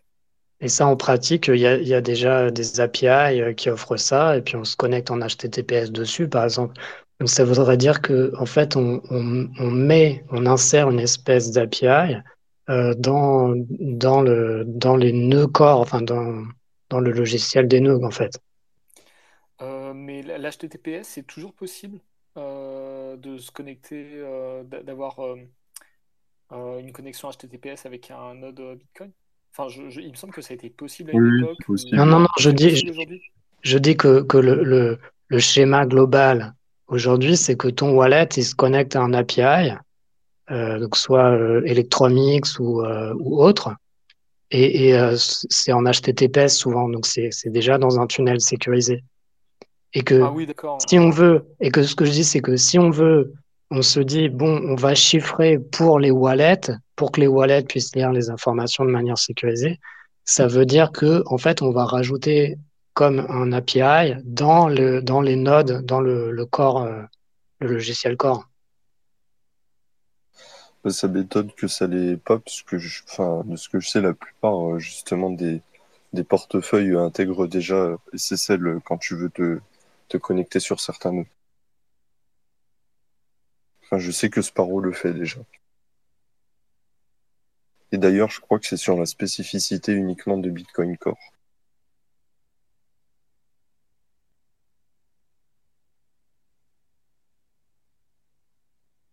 Après, les, clients légers, euh, je pense, je pense que bah, le, de toute façon, c'est déjà inclus finalement le, chiffrement dans quasiment tous les, en tout cas dans Electrum et tout ça, c'est c'est déjà bien inclus. Euh, si on veut avoir un, on peut, on peut mettre des certificats, etc.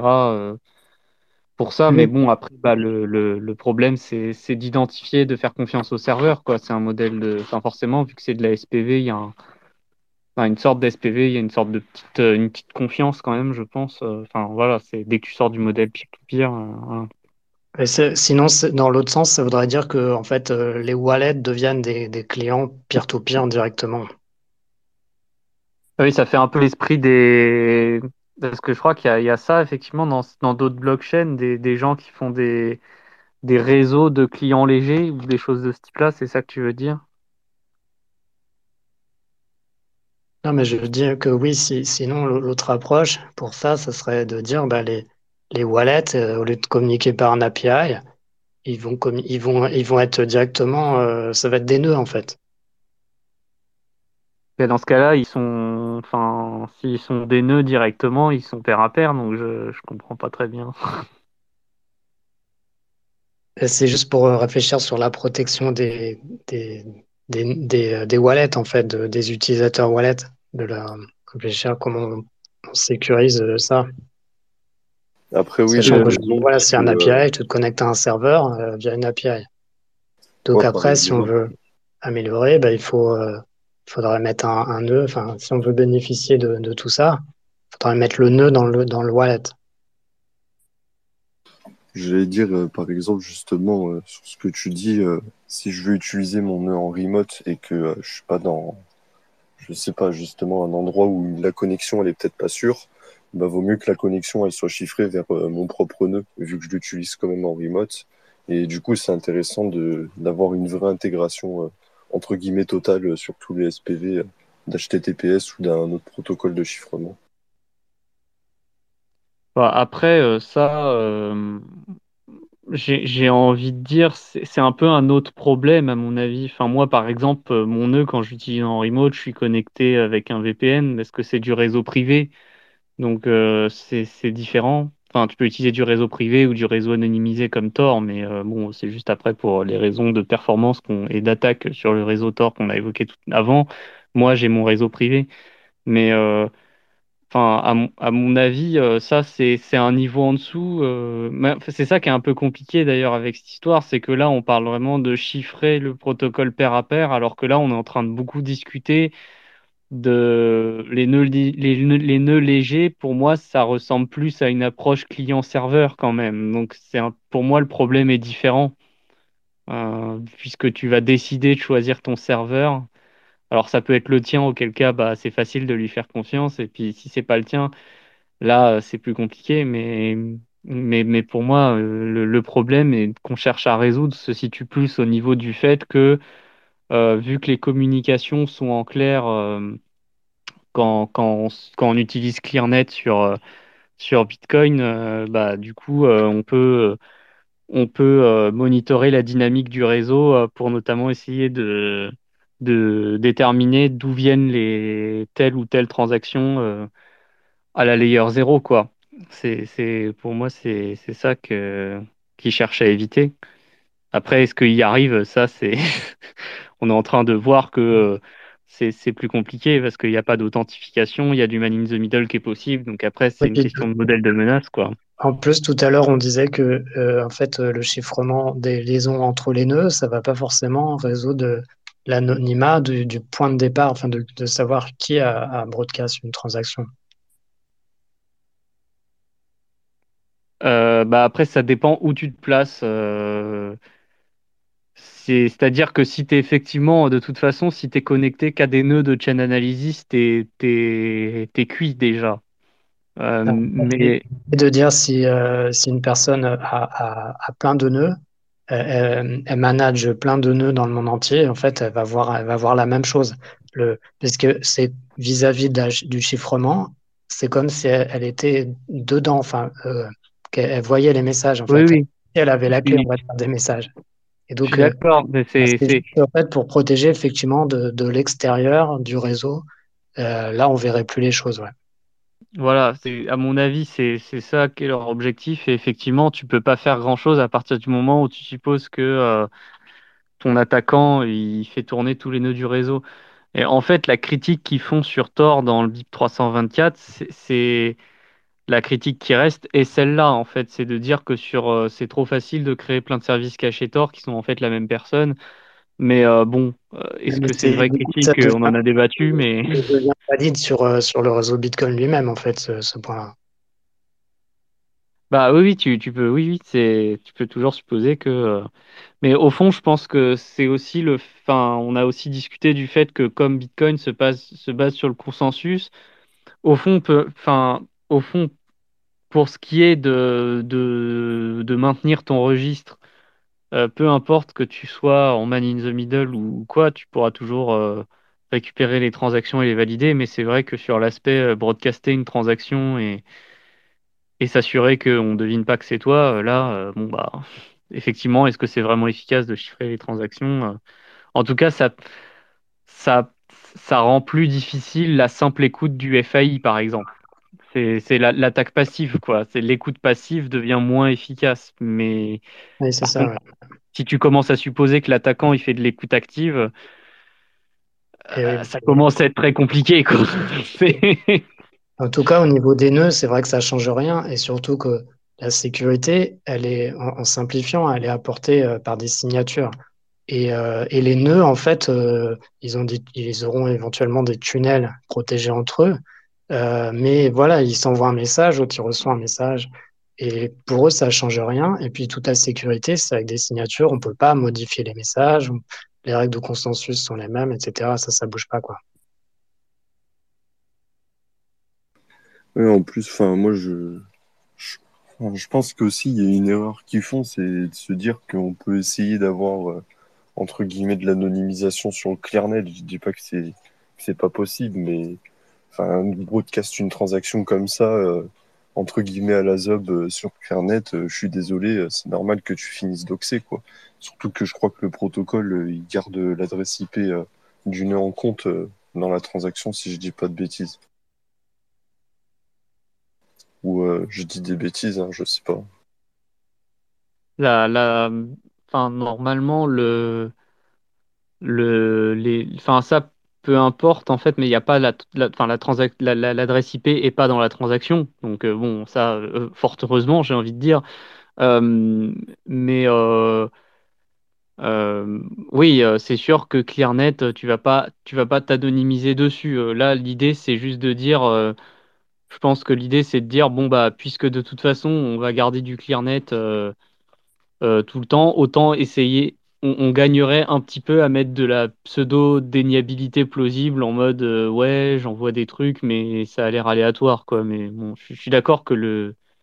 Je pense que c'est une grosse faiblesse du BIP de toute façon, c'est que c'est pas très clair de comprendre ce qu'on cherche à résoudre, à mon avis. C'est pour ça que le BIP passe beaucoup de temps à essayer de motiver pourquoi il, est là d'ailleurs Alors, pour le moment, on n'a pas trop parlé de comment ça fonctionne. On a parlé des objectifs, des motivations, des critiques, mais on n'a pas du tout parlé de comment ça fonctionne. Euh, là, il commence à se faire tard, les enfants sont allés se coucher. Est-ce que vous voulez parler crypto un petit peu? Il y a des trucs intéressants. Il y a du Chacha20, du Poly 1300-05. Euh, euh, il y a aussi une histoire de checksum que j'ai pas bien compris. Peut-être que Pantamis, tu pourrais m'expliquer. Euh, j'ai l'impression qu'avant, il y avait un, double check, un double chat 256 qui était utilisé avec une checksum. Euh, Est-ce que vous voulez parler un petit peu de ça? Il y a du ECDH aussi. Ouais, je, suis assez chaud de parler de cryptographie. Juste, j'avais une dernière question avant. C'est est-ce qu'il y a quelconque inconvénient, enfin désavantage à implémenter le chiffrement? On a parlé beaucoup des possibles avantages. Est-ce qu'il y a vraiment une raison de, de l'implémenter? Mais est-ce qu'il y a vraiment un, des avantages euh, concrets?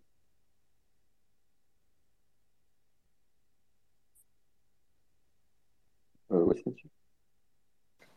euh, bah, en avantage, si tu as une base de données qui est sûre, bah, en, inconvénient. en inconvénient, bah, on va dire les, par exemple les, clients euh, Raspi et tout. Enfin, si on imagine, on a vraiment une très grosse, euh, pardon, un très gros réseau pair à pair et que tu es tout le temps en train de vérifier, signer, vérifier, signer, vérifier, signer, euh, je pense que ton, enfin voilà, genre tes ressources de, comment dire, ton appareil vont commencer à chauffer, quoi. Alors, il va, falloir qu'on passe, je pense, dans, comment ça fonctionne, parce qu'il n'y a pas vraiment de, vérification ou de signature, hein, puisque c'est juste un chiffrement. Donc c'est chiffré, déchiffré. Et après, euh, les clés étant éphémères, tu ne les retiens pas et tu t'amuses pas à retenir les clés que tu as utilisées la dernière fois avec ton père. D'ailleurs, c'est ça qui est un peu bizarre dans le BIP, c'est qu'ils essaient de dire que on peut identifier un man in the middle en regardant des, des ID de session. Mais en vrai, euh, je pense que tout ça, ça va partir euh, dans le garbage une fois que la communication elle est terminée, une fois qu'on s'est déconnecté du père. Donc je pense que là, c'est plus une question de combien tu as de paires. Mais je pense qu'en termes de perf, ça ne joue pas beaucoup, d'autant plus que les, les algorithmes qui sont utilisés euh, sont très très efficaces, notamment sur les systèmes ARM. Donc les, les, Raspberry Pi, elles devraient bien tenir normalement. voilà. Il y, a, il, y a, de l'authentification des messages quand même, comme, comme HMAC ou des choses comme ça. Tout à fait, c'est Poly, c'est Poly, c'est Poly 1305. Ah, D'accord, oui, oui, ok. Oui, parce que je me disais, sinon aussi, ça, ça sert à, enfin, on peut, si on peut changer les messages en plus, non, d'accord, donc là, on peut pas, Oui, oui, non, il y a, Enfin, c'est en fait la, la, la stack, la stack en termes de, en termes de chiffrement, la, la, la suite de, de chiffrement, elle est assez classique. C'est la même que euh, tout ce qui est moderne en termes de VPN aujourd'hui. Donc, c'est du, du CHA20 euh, poly, euh, poly 135. J'appelle ça les, les, suites de Bernstein, mais c'est personnellement, c'est ce que j'apprécie. C'est ce que j'apprécie le plus, c'est la, la, très belle cryptographie moderne, très simple, très efficace. J'adore, j'adore celle-là en tout cas. Ouais, Pantanis, tu dis que les VPN ne l'ont pas, le mien utilise du poly. Hein. Si, justement, je dis qu'aujourd'hui, les VPN utilisent ça maintenant. Enfin, WireGuard, c'est uniquement ça, en fait. Hein, c'est... Non, non, pardon. Voilà, non, mais c'est pas grave, pas de problème. Eh ben, euh, je pense, on peut commencer du coup à parler un peu de la cryptographie derrière, je pense. C'est ça. Ça va être intéressant, ça va peut-être répondre à des interrogations. Voilà. bon, bon, je pense, je pense que c'est pas non plus. Euh... Ça fait 1h20, les effets du Space Cake vont commencer à, voilà. Ah ouais, mais euh, je, suis désolé, je crois que euh, je crois que je vais vous laisser là parce que si on commence à partir là-dedans, ça va partir. Euh, non, c'était non. Ah, mais demain matin, je me lève à 6 heures. oui, mais tout de suite, allez. Ouais, je suis mort. Après, si tu veux, moi globalement il y a, les, il y a là-dedans ce que j'ai globalement, on identifie les suites de cryptographie euh, classiques. Pour moi, le truc qui est vraiment sorti un peu du lot par rapport à ce que ce qu'on voit passer dans d'autres protocoles, c'est euh, le, le Alligator Square euh, qui est qui est pas que j'avais jamais vu auparavant. Voilà, donc je sais pas. Après, peut-être qu'on commence par ça, comme ça, t'en profites, Sosten, et puis le reste, peut-être que tu connais déjà je suis chaud parce que ça m'avait intrigué quand tu avais mentionné ça et j'avais pas souvenir effectivement de, ce truc-là, donc euh, je suis chaud. Ok, donc euh, en gros, euh, bon, il va y avoir un système de clés publiques et de clés privées comme il y a dans tous les trucs un peu de pour faire un Diffie-Hellman, quoi. Donc globalement, donc comme on a dit, c'est des clés éphémères, donc elles sont, c'est pas très important de les retenir, mais c'est c'est utilisé pour mettre en place la, la communication chiffrée sans que euh, bah, quelqu'un qui écoute entre les deux euh, passivement, puisque c'était le sujet qu'on discutait juste avant, euh, puisse trouver les clés. Donc il y a un Diffie-Hellman. et en fait, un point qui est important dans ce, dans ce travail, c'est comment on envoie la clé publique qu'on va utiliser à son père. le problème, c'est que globalement, si on prend les, les clés publiques. Euh, donc euh, évidemment, un critère de, dans, dans la conception de, de ce protocole, c'est d'utiliser comme euh, courbe elliptique la, la, courbe de Bitcoin, parce que sinon, ça, sinon on ajoute encore des, des primitives cryptographiques, donc de la surface d'attaque, etc. Donc on veut utiliser la courbe de Bitcoin. Ça aurait pu être X25 519, c'est sûr. Mais... Donc là, c'est du, du cas classique. C'est du K1, euh, le SECP 256K1, le grand classique, euh, tout ça, euh, tout ça pour faire le Diffie-Hellman, globalement, voilà, ça, ça se fait. Et en fait, la question est comment je fais pour envoyer la clé publique? Donc, dans Lightning, vous avez peut-être déjà vu à quoi ressemblent des clés publiques de SECP 256K1. Donc, souvent, ça commence soit par 0,2 ou 0,3. Et puis après, il y a 32, 32 octets euh, qui correspondent à la valeur en fait de la coordonnée x dans la courbe de euh, SECP 256K1. Donc euh, pour enfin je, je vais pas je vais pas enfin je vais pas rappeler je pense quelle est la courbe mais globalement ce qu'il faut se rappeler c'est que la courbe elle a pour décrire un point de la courbe, il suffit d'avoir la coordonnée x et la parité. Donc en fait, c'est de savoir, euh, si, vous avez l'image de la courbe en tête, c'est de savoir si elle est en haut ou en bas de l'axe de symétrie de la courbe. Et euh, le problème, c'est que euh, si je prends 32 octets aléatoires, eh bien, il n'y a qu'une chance sur deux que 32 octets aléatoires correspondent à la coordonnée x d'un point de la courbe. Donc, moins, que ça, je dirais, non alors, c'est à peu près 50%, manifestement, ce qui est là-dessus, les cryptographes, ils avaient l'air d'accord dans les discussions euh, euh, qui avaient été euh, sur, sur le BIP. Il y avait, il y avait Peter Wiley aussi qui avait confirmé ça. Mais bon, globalement, si on imagine que un nœud fait pas mal de connexions, si, si on regarde les octets qui passent, le, pour faire les, la mise en place de, du Diffie-Hellman, donc le handshake, eh ben, on, pourrait faire une analyse statistique et dire euh, tiens, euh, c'est compatible avec une clé publique euh, Bitcoin, ça. Ah, tiens, ça aussi. Ah, tiens, ça aussi. Et donc, du coup, on pourrait déterminer la forte probabilité. genre, il, fait 8 il en fait 10 en général, puisqu'il y a un, un nœud Bitcoin, il a 10 paires par défaut au minimum.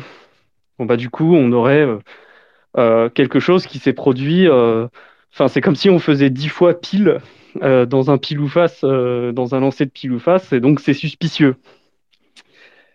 Donc on veut rendre ça aléatoire, et donc euh, bah, l'idée c'est de d'encoder des clés publiques, des points de courbe elliptique différemment. donc c'est ça l'idée d'Eligator Square. Et donc, donc globalement, l'idée d'Eligator Square, c'est qu'on va envoyer deux fois 32 octets et euh, chaque euh, partie de 32 octets va euh, être transformée en une clé publique via un encodage qu'on appelle arithmétique. Et donc, il y a un pour le cas de la courbe Bitcoin, il existe un, encodage compatible qui est assez facile à calculer. C'est en gros des, projections en fait, tout ça. C'est qu'on change d'axe en fait. C'est comme si on tournait comme. Bah, en gros, pour, pour, euh, enfin, je je sais pas exactement. Euh, en tout cas, enfin, l'encodage en, question, euh, je peux essayer de décrire un peu comment il fonctionne. mais globalement, il y a, y a, il y a une. L'idée, c'est que si je prends un, un X aléatoire, je peux essayer, enfin, en fait, il faut prendre donc une suite d'octets aléatoires. Je vais en prendre le carré. Et en fait, faire en faisant des calculs dessus, je vais pouvoir calculer trois trucs dont je sais que l'un des trois va être aussi un carré. Donc en fait, le, problème, c'est que quand on regarde l'équation d'une courbe elliptique, une courbe elliptique, c'est de la forme euh, y carré égale x cube plus euh, ax plus b. Et dans le cas de Bitcoin, l'équation, c'est y carré égale x cube plus 7. Et en fait, du coup, si je prends n'importe quel x, quand je fais x cube plus 7 modulo le grand nombre premier euh, du corps fini de la courbe, j'obtiens un truc, mais ce truc-là n'est pas forcément un carré. C'est ça le problème. C'est pour ça qu'on ne peut pas choisir n'importe quel x. C'est carré, c'est un critère de savoir s'il est présent sur courbe ou pas, ou s'il est à côté. S'il est sur la courbe, c'est un carré. Sinon, c'est pas un carré. C'est ça. En fait, si, euh, si, si en faisant x cube plus 7, j'obtiens quelque chose qui est un carré dans le corps fini, alors je sais qu'il y a deux points de la courbe qui ont cette coordonnée x. Et sinon, bah, il n'y en a aucun. Et donc, euh, du coup, l'idée, c'est euh, d'essayer de trouver des x et des y qui font le travail en partant d'un truc aléatoire de manière à euh, avoir une correspondance, en tout cas de trouver pour un truc aléatoire, de déduire une coordonnée x sans s'amuser à réessayer d'en trouver une si jamais ça marche pas. Parce que le problème, c'est que si je prends un truc aléatoire, que ça donne pas le bon résultat, euh, bah du coup, euh, il faut que je réessaie. Mais donc, du coup, on va commencer à pouvoir déterminer un pattern sur les nombres que j'ai essayés au début. Je sais pas si c'est clair ce que je raconte là. Donc, si je reprends un peu le raisonnement, on prend un truc aléatoire, 32 octets aléatoires, et on essaie de déduire une clé publique de ça. Donc le problème, c'est que 32 octets aléatoires, c'est pas forcément la coordonnée x dans une courbe elliptique. Ça correspond pas forcément à une coordonnée valide. Donc pour éviter de devoir réessayer avec en refaisant un nouveau tirage aléatoire de trouver une nouvelle clé publique, bah à la place, je vais essayer d'en déduire une, une autre en fait. Je sais pas si je suis clair.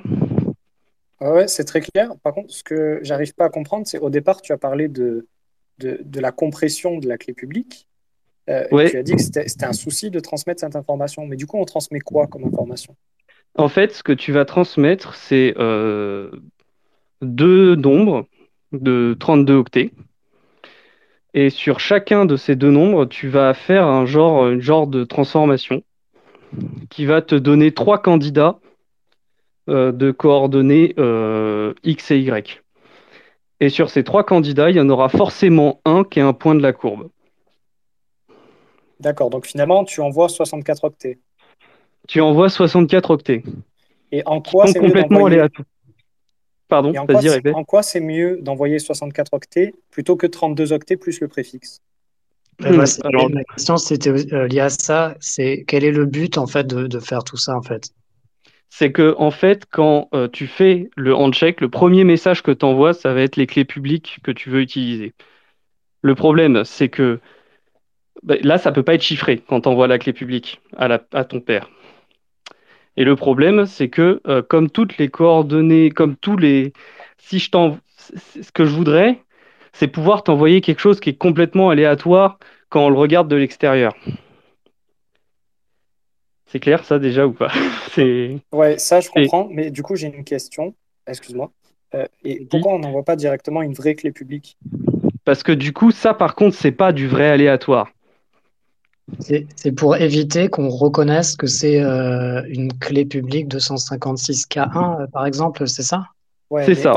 Mais au début, ce que tu as décrit, c'est une clé publique compressée. Donc là, je comprends que tu puisses la différencier, mais sur une clé publique classique, c'est-à-dire que tu envoies le Y entier, ça te fait également 64 octets qui peuvent paraître aléatoires. Donc c'est quoi la mais du coup, du coup, tu peux vérifier l'équation x cube plus 7 égale y carré si tu m'envoies x et y en clair. une personne extérieure peut vérifier ça.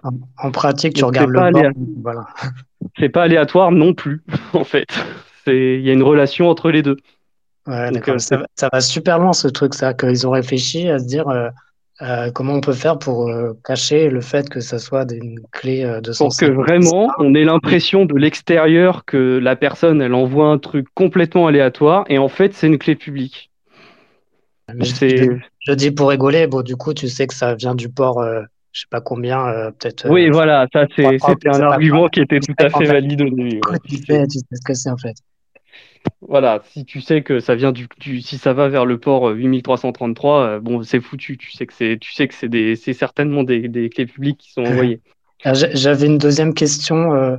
Euh, en fait, là, tu, j'ai l'impression que tu dis on calcule une clé publique, mais est-ce que tu as déjà ta clé privée au départ? En fait, ta question c'est. Ouais, exactement. comment tu as ta clé privée? Comment elle arrive celle-là? En fait, il y a deux choses. Il y a euh, là, c'est un encodage de la clé publique. Mais la clé publique, effectivement, tu l'as construit auparavant.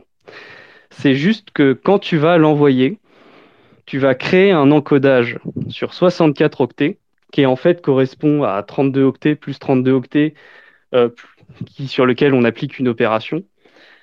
Euh, et c'est juste que tu fais en sorte que cet encodage, il paraisse aléatoire, mais tu l'as tu l'as bien calculé auparavant en inversant en fait la, ce que je suis en train de décrire, c'est-à-dire la manière avec laquelle tu déduis une clé publique de ces deux nombres-là. D'accord, donc en fait, euh, euh, le départ, c'est normal, tu as, ta clé privée, tu ta clé publique, c'est juste que tu, tu l'encodes, tu la, on va dire, tu la transformes. C'est ça, tu la transformes en, au lieu de l'écrire comme un couple XY, tu l'écris comme euh, deux deux, deux machins de, de 32 octets. Et dans le but euh, densifier qu'on puisse pas savoir que c'est une clé euh, Bitcoin, quoi, en gros. Et en fait, le, le papier, euh, le papier comment, Alligator parle d'encodage well bonded. En gros, il, il, demande à ce que l'encodage soit fait, soit, soit proche statistiquement d'octets aléatoires que ça ressemble à quelque chose d'aléatoire, qu'il n'y ait pas de biais, euh, qu'on puisse pas analyser et dire ça, c'est ça. C'est comme si c'était quelque chose d'aléatoire. Mais c'est pas euh, c'est pas un encodage qui est déduit d'une euh, d'une addition sur les points de la courbe elliptique ou quoi. C'est c'est un encodage qui c'est juste une manière d'écrire. Et d'ailleurs, il peut même y avoir plusieurs encodages qui correspondent à la même clé publique. C'est parce que comme il y a sur, euh, sur SecP 256K1, il y a euh, à peu près deux puissances 256 euh, moins des broutilles, négligeables, on va dire, mais des broutilles quand même, il y a à peu près 2 puissance 256 clés publiques possibles. Mais là, j'utilise 64 octets. Donc en fait, j'ai beaucoup plus d'encodage possible que de clés publiques possibles. Donc il y en a forcément, il y a par clé publique, il y a plusieurs encodages possibles. Le tout, c'est que toi, quand tu vas vouloir te connecter à, un pair, tu vas avoir pris une clé privée, calculé une clé publique. Tu vas calculer un encodage qui, quand on le décode, bah, correspond à la même clé publique. Et tu vas envoyer cet encodage à ton père. Et du coup, on aura l'impression que c'est des octets aléatoires. Mais ton père, lui, il va récupérer ces octets, il va décoder ça comme si c'était une clé publique encodé avec Alligator Square et il va trouver la même clé publique que ce que tu, ce que tu avais au départ. Et il va pouvoir faire le Diffie-Hellman avec. Alors pareil, hein, je reviens sur le truc, mais en fait, euh, quand on reçoit la clé, euh, quel que soit l'encodage, en fait, on n'a aucune authentification de la clé. On ne sait pas de qui elle vient. C'est tout à fait l'objectif. Ouais. en fait, c'est le, début de la connexion et, et, euh, et, sinon, il faut le faire sur un side channel, comme, comme il disait, il, faut, euh, il faudrait euh, un, autre canal en fait pour s'envoyer les clés, dire ça c'est ma clé, mais en pratique on, ça ne sera jamais fait. Non, bah, et, puis de toute façon, la clé n'a pas pour objectif d'être tenue, elle sera oubliée à la prochaine connexion. Là, il n'y a vraiment pas l'idée d'authentifier, effectivement. C'est pour dire, il n'y a, a, absolument aucune protection contre des attaques actives dans le sens man in the middle. Voilà. Tout à fait. fait euh, je mets un intermédiaire et je te donne ma clé et puis voilà, je, déchiffre tout le canal en fait. C'est ça.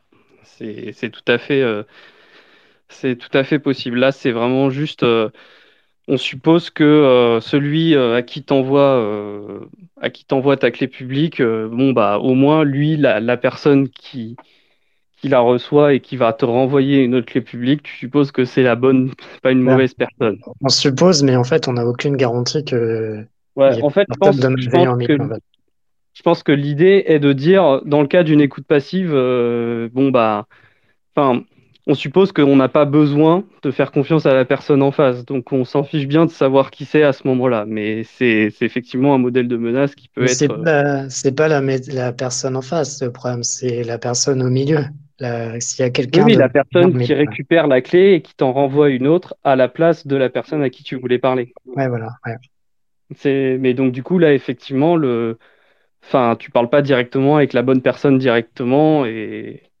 Et tu n'as aucun moyen de savoir, en fait. Non, tu n'as aucun moyen. Et c'est pas. En tout cas, c'est pas recherché dans, dans le BIP. Ah ouais, on disait effectivement, euh, en fait, on est, on est obligé d'avoir cette limitation. Sinon, il faut faire un, un registre euh, central de clés, des choses C'est pas ce qu'on veut. Voilà. Mais de toute façon, comme là, les clés, elles sont, elles sont éphémères, euh, ça va, ça va être supprimé après. Quoi. Donc euh, là, c'est vraiment pas l'objectif d'authentifier, c'est vraiment mis de côté. Mais donc voilà, donc l'idée, c'est que cet encodage là un peu bizarre qui s'appelle Alligator Square permet, en utilisant 64 octets, de donner l'impression que euh, la clé publique qu'on envoie est vraiment aléatoire. C'est vraiment du garbage aléatoire. Euh, ce qui sera le cas après de tous les autres messages chiffrés. Euh, les autres messages chiffrés, bon bah on verra des, des octets qui ont l'air aléatoires puisqu'ils auront été chiffrés. Mais c'est juste que pour faire en sorte que le, le handshake la même tête, bah du coup il y a ce système d'encodage Alligator Square qui est, qui est un sacré un sacré morceau mathématique euh, parce qu'il faut qu'ils utilisent un, encodage qui fonctionne en particulier sur euh, les courbes euh, comme celle de, Bitcoin avec des, propriétés sur le nombre premier du, qui est utilisé pour le corps fini. Et en gros, en, gros en partant d'un nombre de départ, ils, vont le mettre, ils vont prendre un nombre. quand, quand on reçoit les, deux, les 64 octets, on les coupe en deux. Et on va faire la même opération sur les deux morceaux. Ce qu'on va faire, c'est qu'on va prendre le carré de ce nombre. Ensuite, on va appliquer, euh, là pour le coup, la, fonction qu'on applique dessus. Je ne me suis pas amusé à, me la noter parce qu'elle est, elle est compliquée, mais globalement, ce qui est assez rigolo, c'est que ça utilise la, une racine carrée de moins 3 dans le corps premier. Voilà. Et, ça, et en fait, le résultat, on va appliquer trois opérations. Donc on va obtenir trois résultats. Et on sait que le produit de ces trois résultats est un carré. Et comme c'est euh, trois trucs qui sont euh, pas divisibles, hein, qui n'ont pas de facteur de division commun l'un l'autre, on sait qu'il y en a forcément soit un qui est un carré et les deux autres sont égaux, soit les trois sont des carrés. Et donc du coup après il suffit de sélectionner le premier, puisqu'on définit un ordre complètement arbitraire euh, de ces trois résultats. Et ça, ça va donner, ça va donner un couple XY qui est sur la, sur la courbe. Donc quand on reçoit cette chose-là, on a une manière unique de déduire une clé, une clé publique de ces choses-là. Euh, après, là, j'ai dit qu'il fallait 64 octets alors que j'ai séparé en deux. Et c'est parce qu'en fait, après, on doit faire quand même une somme. Euh, c'est pour ça que ça s'appelle square. C'est parce qu'en fait, si on fait juste euh, Eligator tout court, si on utilise juste l'encodage de départ, en fait, il va il va pas couvrir la, totalité de la courbe et donc ça va pas le faire. Il faut donc l'utiliser deux fois et faire la somme des points. Et globalement, ça, ça donne un point qui est notre clé publique qu'on va utiliser pour faire le, le Diffie-Hellman. Voilà, donc après, il y a un, si vous voulez du détail là-dessus, il y a dans le BIP 324, il y a un moment, il y il y a un petit euh, poste de, Peter Willet qui est, qui est linké et qui, euh, qui explique ça euh, assez bien pour ce qui est de l'implémentation de ce genre d'encodage. Voilà. J'avais une petite question. Est-ce qu'ils ont pensé à, masquer, à, faire des choses pour, je sais pas, rendre aléatoire la, tête des messages? Quand je parle de tête, je, veux dire en fait euh, euh, la longueur des messages, etc., les trames, parce que là, par exemple, tu dis, bon, on, calcule 64 octets, etc., mais donc ça, ça, va être un message qu'on envoie. Donc, euh, je sais pas, par exemple, si on voit passer un message euh, de 64 octets, euh, qui a une certaine tête. Est-ce qu'ils ont pensé à ça? Parce que je me dis, en fait, le mieux pour cacher une communication, pour être discret, c'est d'utiliser un protocole existant, par exemple HTTPS, SSH, et de, le, copier, en fait, de, l'émuler, de, faire comme si on, était vraiment en train de faire du SSH, et pour que comme ça, ceux qui regardent disent, ah bah tiens, ça c'est du SSH. Mais là, en fait, donc, pour les, messages qui sont échangés au début, euh, est-ce qu'ils ont pensé à ça? Alors justement, c'est euh, une question que je me suis posée et j'ai rien vu dans le BIP là-dessus. Euh, donc euh, c'est même pas, il me semble que c'est pas discuté dans le BIP, alors que pourtant effectivement ça me paraît être un point important parce que ouais, effectivement là, du, là du coup on pourrait se dire ah, mais du coup, si je fais une analyse de la longueur des messages, bah, je, peux, je peux détecter des choses. C'est ça mon truc, parce que je me dis, bah, c'est super, c'est très joli tout ça. Mais en fait, euh, si moi je vois un message, euh, je dis n'importe quoi, mais de 64 octets dans un sens avec une réponse de 3 octets dans l'autre et puis 56, etc., bah, je sais que c'est ce protocole-là, en fait. Je, je, vois tout de suite, euh, sans, sans, parler des ports hein, d'ailleurs. Et, et, donc, du coup, ça, ça met un peu par terre euh, toutes, toutes ces belles mathématiques on s'est dit tiens on va on va cacher la clé publique pour pas qu'on sache que du K1 que c'est du K1 euh, en fait j'adore les mathématiques crypto mais là je me dis euh, bon de, cacher le fait que c'est du K1 ça me paraît un petit peu too much un petit peu trop euh, sens où je me dis bah en fait voilà on peut on peut définir dans le protocole on s'échange une clé K1 et ça marche très bien mais c'est vrai que ça, ça serait une signature de, de Bitcoin. Mais euh, sinon, il faut aller beaucoup plus loin et en fait euh, cacher le protocole euh, vraiment. Euh, euh, donc, une, une des meilleures façons, selon moi, c'est de, de copier, en fait, de faire comme du mimétisme d'autres protocoles. Ouais, effectivement, c'est un, un point qui pourtant, enfin, ça me paraissait, ça me paraissait inclus là-dedans, mais en fait, il n'y a pas de de, de l'heure en fait là-dedans. On fait pas semblant d'envoyer des choses, par exemple, euh, qui seraient pas des vrais, du vrai trafic, de, des vraies transactions, des choses comme ça. Or, euh, or, il me semble que ça paraît, euh, ça paraît important si on veut vraiment cacher le protocole, quoi. Les, les leurs, ils, ils, arrivent après, en fait, en gros. Mais au début, euh, s'il y en a pas, bah, on va reconnaître truc. Quoi. Surtout si c'est assez unique. S'il n'y a rien qui ressemble à ça, bon, bah, du coup, on va dire que c'est ça. Alors après, normalement, le, but, c'est que le flux ressemble quand même à des octets qui sont purement aléatoires, et c'est aussi ce que vont rechercher les je autres parlais. De la... Ouais, je parlais de la tête des messages, c'est-à-dire sur la, sur la longueur. En fait, c'est plus la longueur, ouais, c'est plus la longueur. Alors après, dans le, dans le design euh, du BIP, euh, il parle bien de mettre des leurres euh, si on veut, mais en fait, ça semble pas inclus dans ce BIP, on va dire. Il faut les imposer si on veut que les gens utilisent. Mais voilà. Est-ce que est-ce qu'on peut imaginer que il y a des peut-être qu'il existe déjà des messages que peuvent s'envoyer les nœuds qui sont complètement inutiles et juste là pour faire pour faire semblant, mais ça aurait un intérêt que si tu as du chiffrement par-dessus. quoi. Donc, euh, Après, l'inconvénient, c'est que ça fait du, gaspillage de ressources. Et c'est intéressant parce que moi, je ne comprenais pas pourquoi dans Ethereum, il, il y avait euh, une taille aléatoire euh, au niveau, un protocole bas niveau, en fait. on choisit une taille aléatoire qu'on étend et on met des, on met des zéros ou des choses aléatoires dedans. Et, maintenant, je comprends, en fait, c'est exactement pour ça. pour faire, tu dis, des, des leurres donc de, brouiller un peu les pistes avec la, taille des messages. Et je pense que du coup, il faut le faire en fait dès le départ, hein. sinon il n'y a pas d'intérêt. Euh, si, on, si on peut, par exemple, fingerprint les premiers messages échangés, bah, euh, tout, tout, tombe à l'eau. Quoi. Ouais, euh, alors j'ai encore une question, si on peut passer sur, sur les algorithmes qui sont utilisés. là, on voit qu'ils utilisent SHA-20 et et euh, l'algorithme pour le Mac, voilà, c'est ça. 13.05. Euh, Très bien. Pourquoi est-ce qu'on utilise ça? Est-ce que vous le savez? Et euh, aussi, c'est pas implémenté de base dans Bitcoin, ça faudrait le rajouter, c'est ça? Alors en fait, c'est une, c'est un ensemble de suites qui est très très utilisé dans beaucoup de beaucoup de choses déjà. Donc c'est par exemple euh, dans WireGuard, c'est le seul système de chiffrement qui est supporté en fait pour l'instant. Euh, alors que d'autres VPN, par exemple, vont supporter plusieurs protocoles de chiffrement, mais là, WireGuard, ils ont fait le choix de ne mettre que celui-là.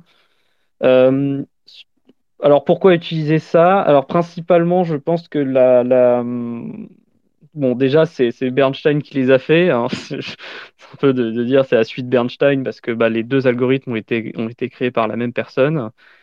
Euh, et manifestement, euh, pourquoi euh, on est sur des, des, des, des, outils qui sont assez classiques. Hein. Chacha, Chacha 20, c'est c'est un stream cipher ça, ça, ressemble beaucoup à du AES du coup parce que c'est un stream cipher donc, donc du, du, chiffrement par bloc avec des, c'est avec des rounds, etc.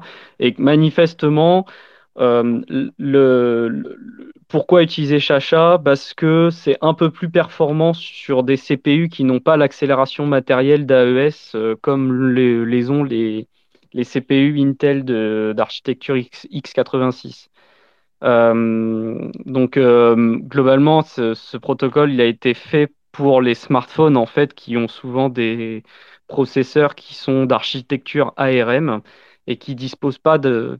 En fait, euh, enfin là après, ça, commence à partir un peu des discussions sur les processeurs, mais en gros, les, les processeurs sont plus ou moins complexes. Et euh, pour faire simple, les processeurs x86 sont souvent plus complexes que les processeurs ARM parce qu'ils ont plus d'instructions, c'est-à-dire euh, les, opérations de base que peut faire le, processeur, il y en a plus sur les x86 que sur, ARM et donc notamment les x86, donc c'est l'architecture d'Intel, euh, ils ont souvent euh, ils ont souvent en plus des, des, implémentations spécifiques et matérielles, donc bas niveau, donc très très performantes, des algorithmes de chiffrement officiels, quoi, et donc notamment AES. Euh, alors que les processeurs ARM, ARM, ils ont fait le, choix d'avoir des processeurs qui n'ont pas un jeu d'instructions euh, très complexe comme celui d'X86, mais au contraire beaucoup plus simple pour privilégier la, performance, euh, le nombre d'opérations par seconde, enfin vraiment plus la performance des opérations simples. et donc ARM n'a pas ce jeu d'instructions pour faire du chiffrement standard du AES. Et donc, du coup, bah, Chacha 20, euh, en fait, euh, dans le dans l'algorithme, dans les, les choix des, des, tailles pour faire les, les, décalages de bits dans les rounds, Donc là, je, là, je commence à partir un peu dans, dans, dans le détail, mais justement, ça peut être intéressant pour d'aller voir les, les, vidéos que tu as fait, Loïc, pour le, pour, pour les, les, algorithmes, par exemple pour le, le hash, parce qu'il y a ça aussi. Mais globalement, le décalage de bits qui est fait dans les permutations du, pour, pour créer le, le chiffrement, c'est des multiples de bits. Et donc du coup, euh, c'est un peu plus, c'est un peu plus facile à optimiser sur un processeur quand tu fais un décalage de 8 bits plutôt que par exemple 7 ou 12. Euh, je, suis euh, désolé, et... pour... je suis désolé Portage, c'était en juste une petite seconde. je dis au revoir à tout le monde et je vais me coucher. Ouais, bah, salut, à la prochaine. Et on peut parler de ton article ou pas, Sosten? Quel article? Sur 300, 324. Ah, bah, ouais. ouais, ok, super. Euh, ouais, bah, du coup, pour. Je sais pas où, quand, mais. Ben non, mais juste là maintenant, c'est juste euh, si, vous avez rien, si vous avez rien compris sur le BIP 324, qu'on est allé un petit peu trop vite, il y a Sosten qui a fait un excellent article sur son site. Allez le voir, qui date d'ailleurs de 2019, Keloji. Euh, allez le voir, il est super et il reprend un petit peu en détail tout le fonctionnement, le but, tout ça sur BIP 324. Donc, si vous n'avez pas tout compris dans ce space, allez voir son article. Et du coup, bonne nuit, Sosten, merci. C'était cool de t'avoir. Bonne nuit, tout le monde. Salut, prochain, pour le prochain à Space Cake. Bye bye. Alors, du coup, on Salut. a où, Théo?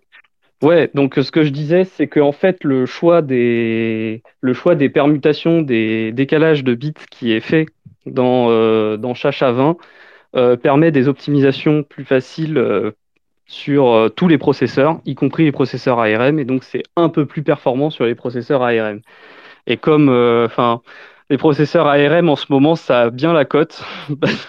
Donc les fameuses puces M1 et M2 d'Apple, c'est du ARM par exemple.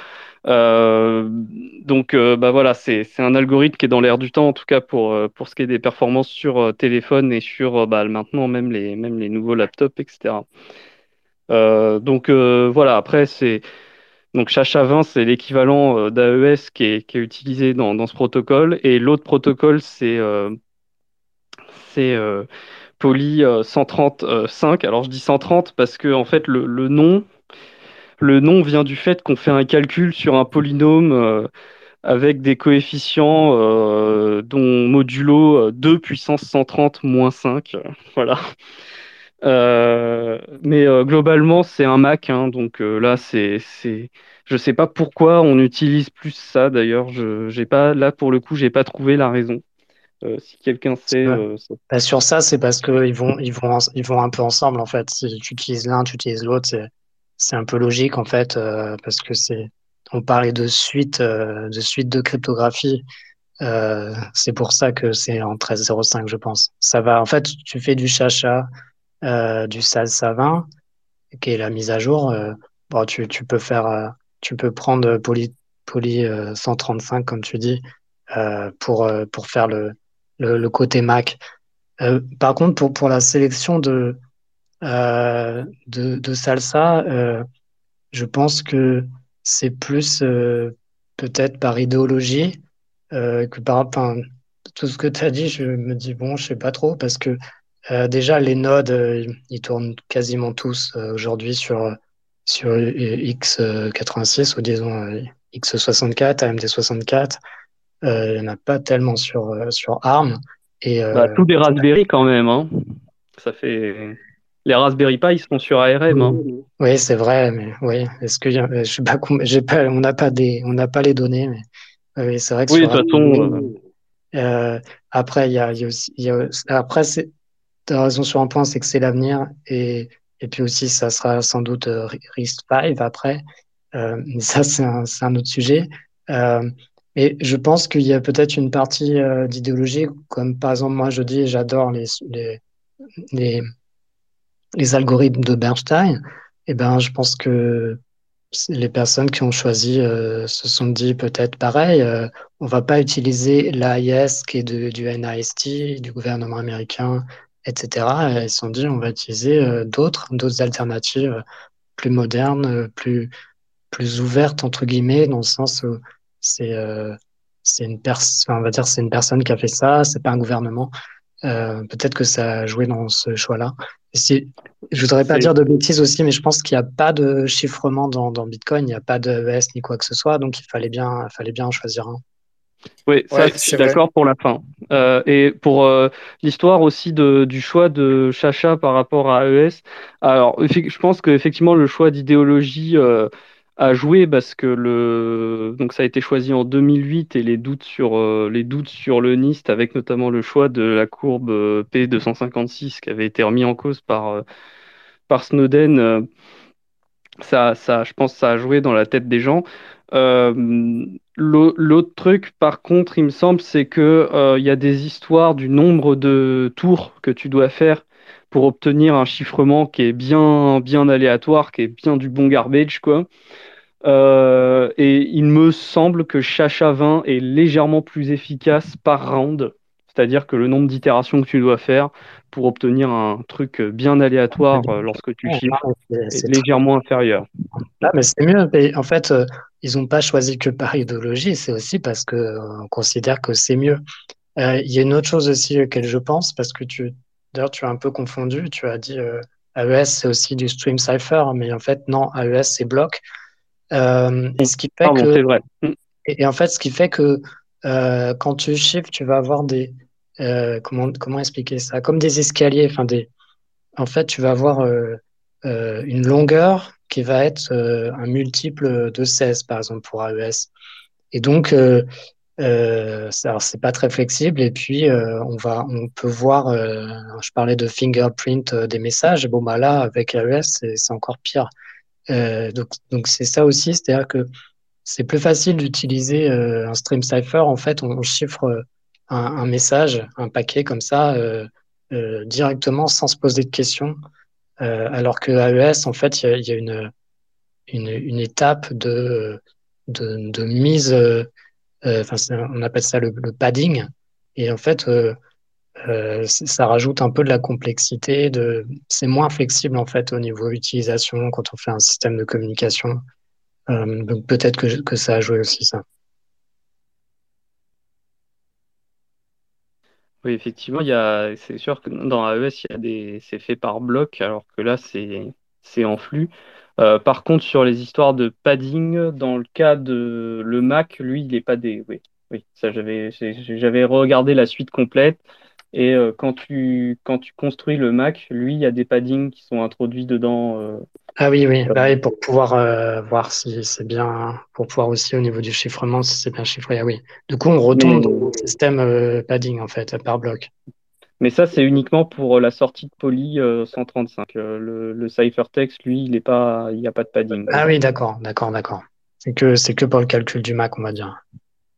Voilà. Par contre, oui, le, le, le, le, flux, c'est, c'est bien chiffré en flux, mais le, le, la génération de clés, elle, elle se fait en bloc. Les, les, clés, elles sont générées par bloc. Et après, on fait le, le XOR. Euh. Alors là, après, c'est pour, pour, pour essayer de. Oui, oui, oui, mais en fait, c'est comme ça qu'on, c'est simplement comme ça qu'on passe d'un bloc cipher à un stream cipher. Un stream cipher, voilà, c'est le choix. C'est le choix en fait euh, technique de ça, c'est-à-dire que tu peux, tu calcules euh, des, des blocs de chiffrement et tu les appliques sur, sur ton message. Mais en fait, tu peux, tu peux couper où tu veux. C'est ça le, le gros avantage de la flexibilité. Euh, tu, tu, coupes où tu veux. Il, y a un, il, y a un, deuxième gros avantage aussi, euh, euh, parce que tu parlais des performances, c'est aussi un truc, c'est qu'en fait, euh, les blocs que tu calcules, tu peux les calculer en parallèle. Ça, c'est super intéressant aussi.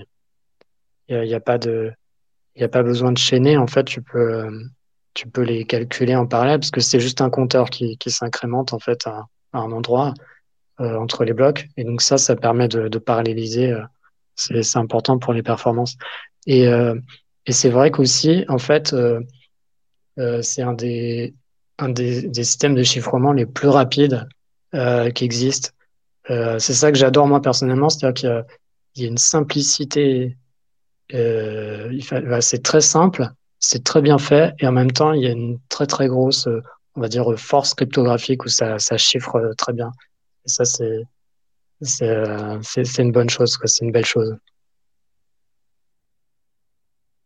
Ouais, c'est, en tout cas, c'est, le, c'est ce qui ressort du, du fait que bah, maintenant, euh, c'est un petit peu la suite qui est utilisée partout dans les nouveaux trucs. Donc, WireGuard a clairement pris le parti de ne supporter que cette suite-là, par exemple. Euh, après, je sais pas pour les gens euh, dans l'auditoire s'ils si, connaissent un peu en, en Cypher, mais dans le dans la, Loïc, dans ton, dans ton article sur BIP47, tu as parlé par exemple du chiffrement avec le masque jetable, donc le one-time pad.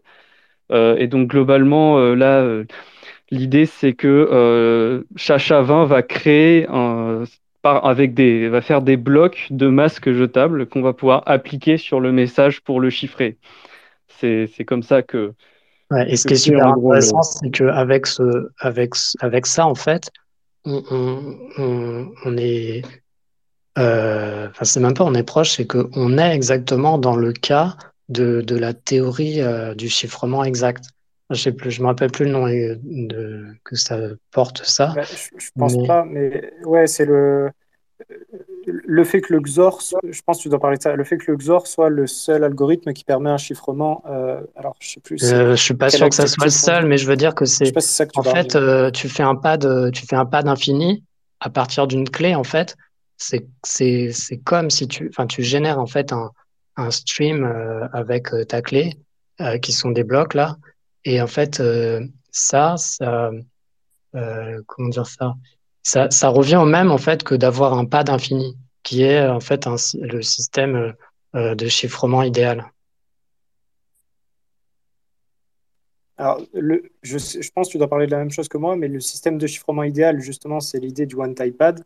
Alors, l'adjectif, c'est pas idéal, je ne me rappelle plus exactement, mais c'est. Ah, c'est ça, ouais, one-time pad, ouais, par exemple. Voilà, ouais, c'est ça, qui dispose d'une sécurité inconditionnelle. Voilà, c'est ça exactement qu'on dit. Voilà, mais c'est pour dire que. Conditions sur la sécurité de l'algorithme.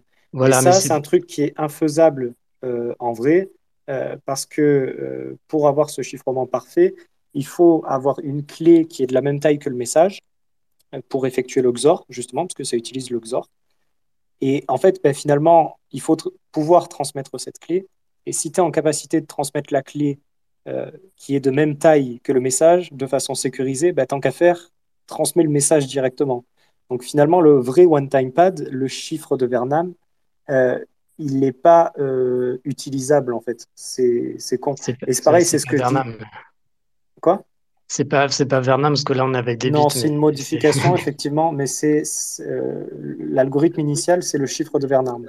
Oui, mais en, tout cas, ouais, mais c'est pour dire que alors peut-être que j'ai dit que c'était exact, mais c'est que je veux dire que en fait euh, les, les, blocs là en fait qui permettent de générer ça. En fait, l'idée c'est très simple, c'est que à partir d'une clé, ça va te générer en fait euh, un pad extrêmement long, euh, quasiment infini, des, des, centaines de gigaoctets de pads. Et, et alors c'est, on va dire, c'est pseudo aléatoire. C'est pas 100% aléatoire, mais tout, tout le cœur en fait de, Salsa et Chacha, c'est simplement de générer un flux aléatoire de plusieurs centaines de gigaoctets éventuellement à partir d'une clé euh, standard, d'une clé très courte. Et ce principe-là, c'est fait pour coller euh, au, principe du one-time pad. Oui, euh, je pense c'est intéressant quand tu parles en fait de sécurité donc inconditionnelle, c'est ça. En fait, ce qu'on veut dire, c'est que le, le, texte chiffré, on ne peut pas faire d'analyse de pattern dessus pour essayer de le casser. Euh, parce que quand on prend euh, les, premiers, euh, je sais pas, je, commence par l'algorithme de chiffrement en primaire, c'est de décaler les lettres de votre message de une ou deux lettres. Mettre le, par exemple, à la place de mettre A, on va mettre K, à la place de mettre B, on va mettre L, etc. C'est le chiffre, de, César. de César. exactement. Euh, bon, bah, évidemment que ce chiffre est très facile à casser. Par exemple, il suffit de regarder quelle est la lettre qui apparaît le plus souvent. Et euh, on sait que c'est le E, du coup, puisque en français, le E est la lettre la plus courante. Donc, avec une analyse statistique, je peux casser ce chiffre euh, très facilement. Après, évidemment, on peut passer au niveau supérieur où, en fait, à la place de décaler toutes les lettres, du même nombre, je peux décider d'avoir un, décalage qui varie en fonction euh, bah, de l'endroit où je suis dans le message. Et donc ça, on peut le coder avec une clé qui peut être un autre mot qui correspond au, décalage de lettres. ce qu'on appelle le, chiffre de Wigner, et on va répéter ce mot ensuite. Et ce chiffre, pareil, peut être cassé en, faisant de l'analyse de pattern. Et euh, bon, bah, par exemple, Enigma, euh, la machine qui était utilisée, le chiffrement qui était utilisé par, euh, par l'Allemagne pendant la Seconde Guerre mondiale, c'est pareil, c'est un chiffrement qui n'est pas parfait. On peut faire de l'analyse de pattern dessus et le casser. Et L'idée de cette sécurité inconditionnelle euh, du, masque jetable, c'est que bah, puisque la clé fait la même longueur que le message, aucune analyse de pattern ne peut le casser. Donc là, évidemment, euh, on n'a pas, on peut pas utiliser, comme tu l'as dit, Loïc, on peut jamais utiliser ce chiffrement parfait, c'est impossible, puisqu'on ne peut pas communiquer la clé complète, c'est pas possible. Ou alors, si on pouvait le faire, effectivement, autant envoyer le message directement. Mais donc, du coup, L'idée, c'est que on va faire des blocs euh, de clés qu'on va déduire de manière pseudo-aléatoire et c'est juste que bah on espère qu'il n'y a pas de pattern qui se cache derrière quoi. Et on fait l'hypothèse. On fait l'hypothèse qu'il n'y a pas de pattern et si cette hypothèse est vérifiée, si effectivement la, la façon avec laquelle je déduis la suite de la clé depuis le du début, si cette façon de faire est vraiment très aléatoire et que c'est vraiment pas possible d'identifier des patterns, et eh bien là, on reproduit euh, ces pseudo inconditionnels comme sécurité, si on veut. C'est ça, en fait, euh, toute la sécurité en fait repose sur le fait que la génération du flux à partir de la clé euh, est, aléatoire. Et, et comme de l'aléatoire ou est très proche de l'aléatoire. En fait, toute la sécurité de, Salsa repose là-dessus alors c'est par, c'est bloc la génération, mais peu importe, en fait, on crée un flux de données euh, très grand, donc en fait qui, qui, va être de la même taille que le message à partir de, de sa clé euh, privée. Et euh, ben, on espère, euh, enfin, on, considère que euh, le, ce flux-là, en fait, de données, qui est de la même taille que le message, il, il est suffisamment aléatoire. Il est, il est très très proche de l'aléatoire. J'avais une question là-dessus euh, en me disant mais est-ce que c'est c'est salsa 20 ou chacha 20 parce que euh, c'est une évolution. Non mais dans, dans le BIP 324. Ah non c'est chacha. C'est chacha. C'est d'accord parce que c'était ça ma question. Je, je me disais bon peut-être que euh, si ça a été fait il y a quelques années, ils n'ont pas utilisé le dernier, mais sinon il faut utiliser chacha 20 qui est une mise à jour intéressante parce que ça, ça renforce encore un peu plus le système. Mmh. D'ailleurs, c'est marrant, là, ces noms de danse euh, pour les algorithmes, euh, tout ce qui est du chiffrement. Pour le hachage aussi, on le retrouve sur Ethereum. Ça, c'est marrant. Sur Kachak. Euh, je pense qu'on va peut-être couper dans pas longtemps. T'en penses quoi, Lounès? Ça me semble très bien. Je suis un peu fatigué. Ouais. Moi aussi, je vais, je vais réfléchir à tout ce que nous a dit Tu voulais parler, j'ai vu que tu avais la main, la main levée depuis un petit moment. J'ai entendu dire comme quoi, je crois c'est euh, en poly, euh, je sais plus combien là, c'est quantum résistant. Est-ce que c'est vrai? Alors, euh, c'est quantum résistant si euh, tu supposes que euh, tu as le secret partagé. C'est-à-dire ah qu'en fait. PSK, là en fait, euh, tu peux, en fait, il y a deux parties à chaque fois. Il y a euh, la partie où on crée euh, le, comme c'est un chiffrement, c'est symétrique. En fait, c'est un chiffrement qui sera toujours symétrique.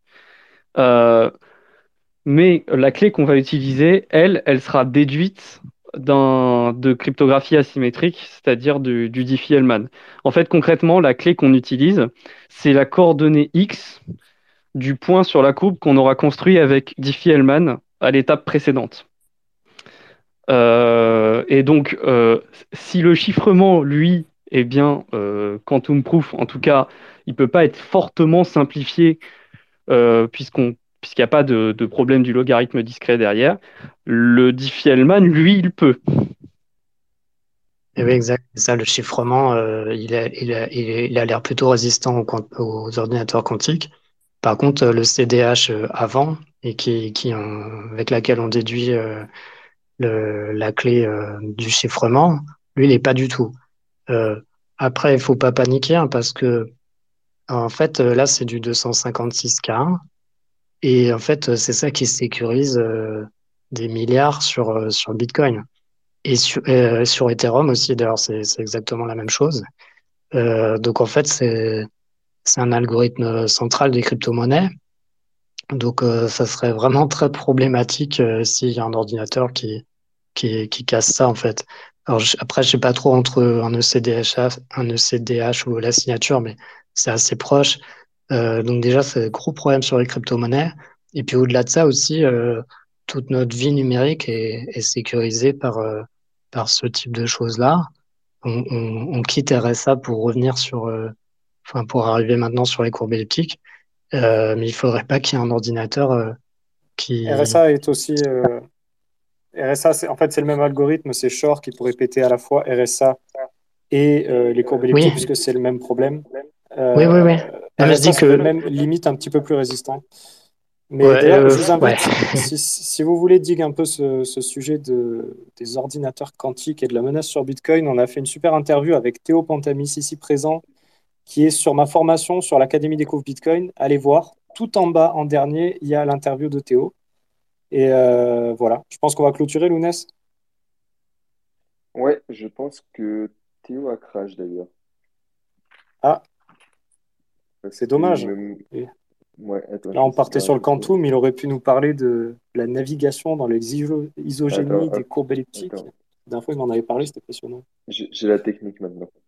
Et on a peut-être une question. Hop, Ouais, après, on va clôturer, ça fait tard. Hein. Ouais, je parle du bureau là. Pas directement sur euh, euh, la crypto, mais plutôt sur, euh, sur la cryptographie, mais plutôt sur comment se passerait en fait l'activation hypothétique de BIP 324, sachant que BIP 324 se rapporte plutôt sur la partie peer-to-peer. J'imagine que ça ne se passerait pas vraiment comme l'activation de Segwit, qui concernait vraiment une modification des transactions. Est-ce qu'il y aurait tout un processus de signalement aussi avec les mineurs, comme ça a été fait par le passé? Eh ben, Alors en fait, ça ne touche pas aux règles de consensus, donc il n'y a pas besoin de soft fork.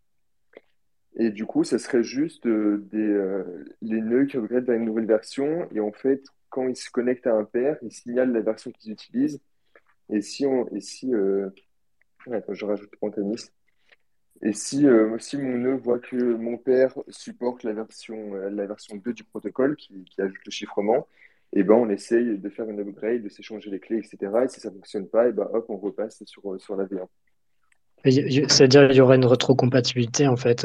c'est il n'y a, a, pas de souci du coup. En fait, un truc qui est intéressant, je suis de retour, c'est que, comme je vous ai dit, les premiers messages qu'on s'envoie, c'est les clés publiques et c'est totalement aléatoire. Il y a du coup une exception à cet aléa, c'est qu'il ne faut pas envoyer les octets magiques de la version 1. Voilà. C'est quand on est l'initiateur de la connexion, il ne faut pas commencer avec une clé publique qui est encodée de façon à ce que les premiers octets pourraient être interprétés comme une demande de connexion avec la version actuelle du protocole. C'est une exception, c'est une légère, un léger compromis sur euh, la distribution statistique euh, des octets, qui n'est pas du coup complètement aléatoire.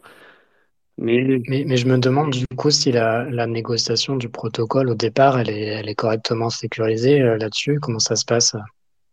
En fait, là, c'est un peu, je pense, un peu comme l'approche WireGuard. On suppose que ton protocole de chiffrement, c'est forcément du euh, du chacha 20, euh, du chacha 20 euh, poly, poly 135. Quoi. C'est, c'est, il y en a.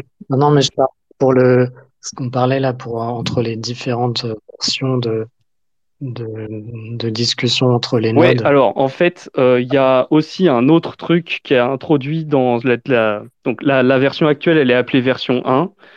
Et en fait, l'idée, c'est que là, du coup, cette nouvelle version serait appelée version 2, mais du coup, le premier message qui est envoyé, c'est c'est des octets aléatoires.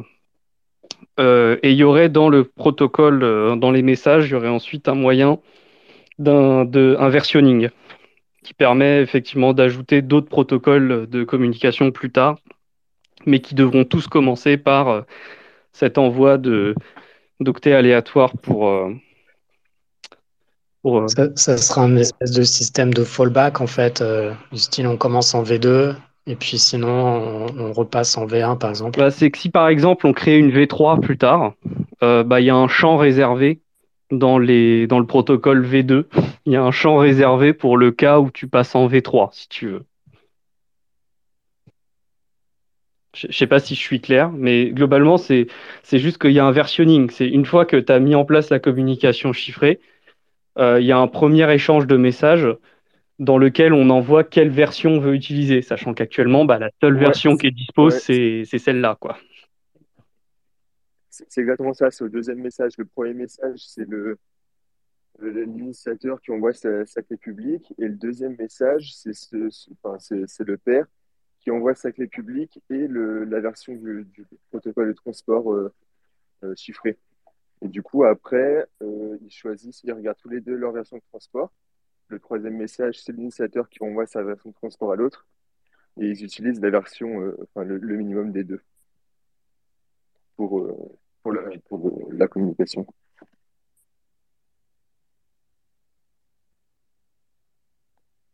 Je sais pas si c'est clair. Mais en, gros, ils se, communiquent, chacun la, version qu'ils utilisent et ils utilisent la, version la plus basse. Et voilà, mais le truc, c'est qu'ils s'envoient cette version qu'une fois qu'ils ont mis en place le chiffrement. Donc le premier, euh, les premiers messages qui sont échangés, c'est pour faire le Diffie-Hellman. Et là-dessus, ça ne pourra pas être changé, par contre.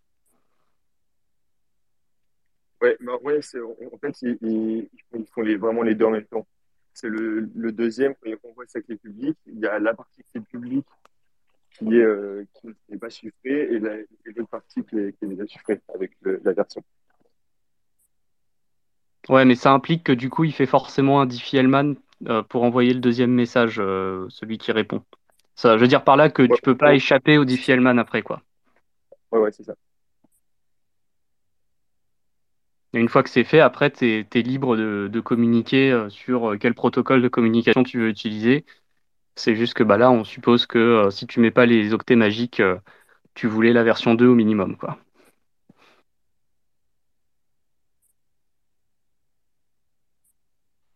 Ok, merci bah, pour euh, ces explications. avant, avant qu'on clôture.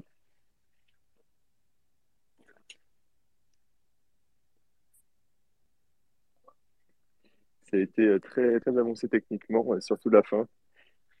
Donc, vous pouvez reprendre ça tête reposée, puis regarder les, documents, les, liens que, j'ai pu mettre. Il faudrait que tu mettes le GIST là de, la dernière version, euh, parce que c'est pas forcément évident de le trouver, je pense. Euh, le GIST de. Comment il s'appelle là de, du, du, du RUV. je sais plus si tu l'avais mis dans le, dans le Space directement, dans les tweets du Space. Euh, je ne pourrais pas l'avoir mis directement, mais j'ai mis le lien du 324.com. Et dessus, genre dans la première ligne, il y a, y a un lien pour Keman's List. Mais j'essaie de le, mettre directement sur le. Et on le mettra dans, dans la description pour, pour la rediffusion sur euh, la chaîne d'Enroti.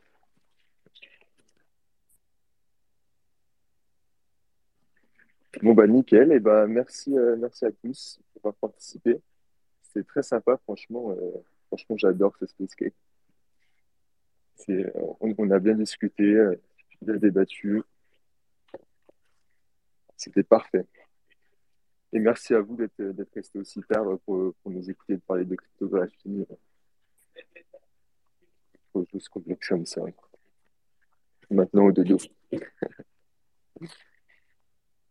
voilà, voilà. Bonne soirée à tous.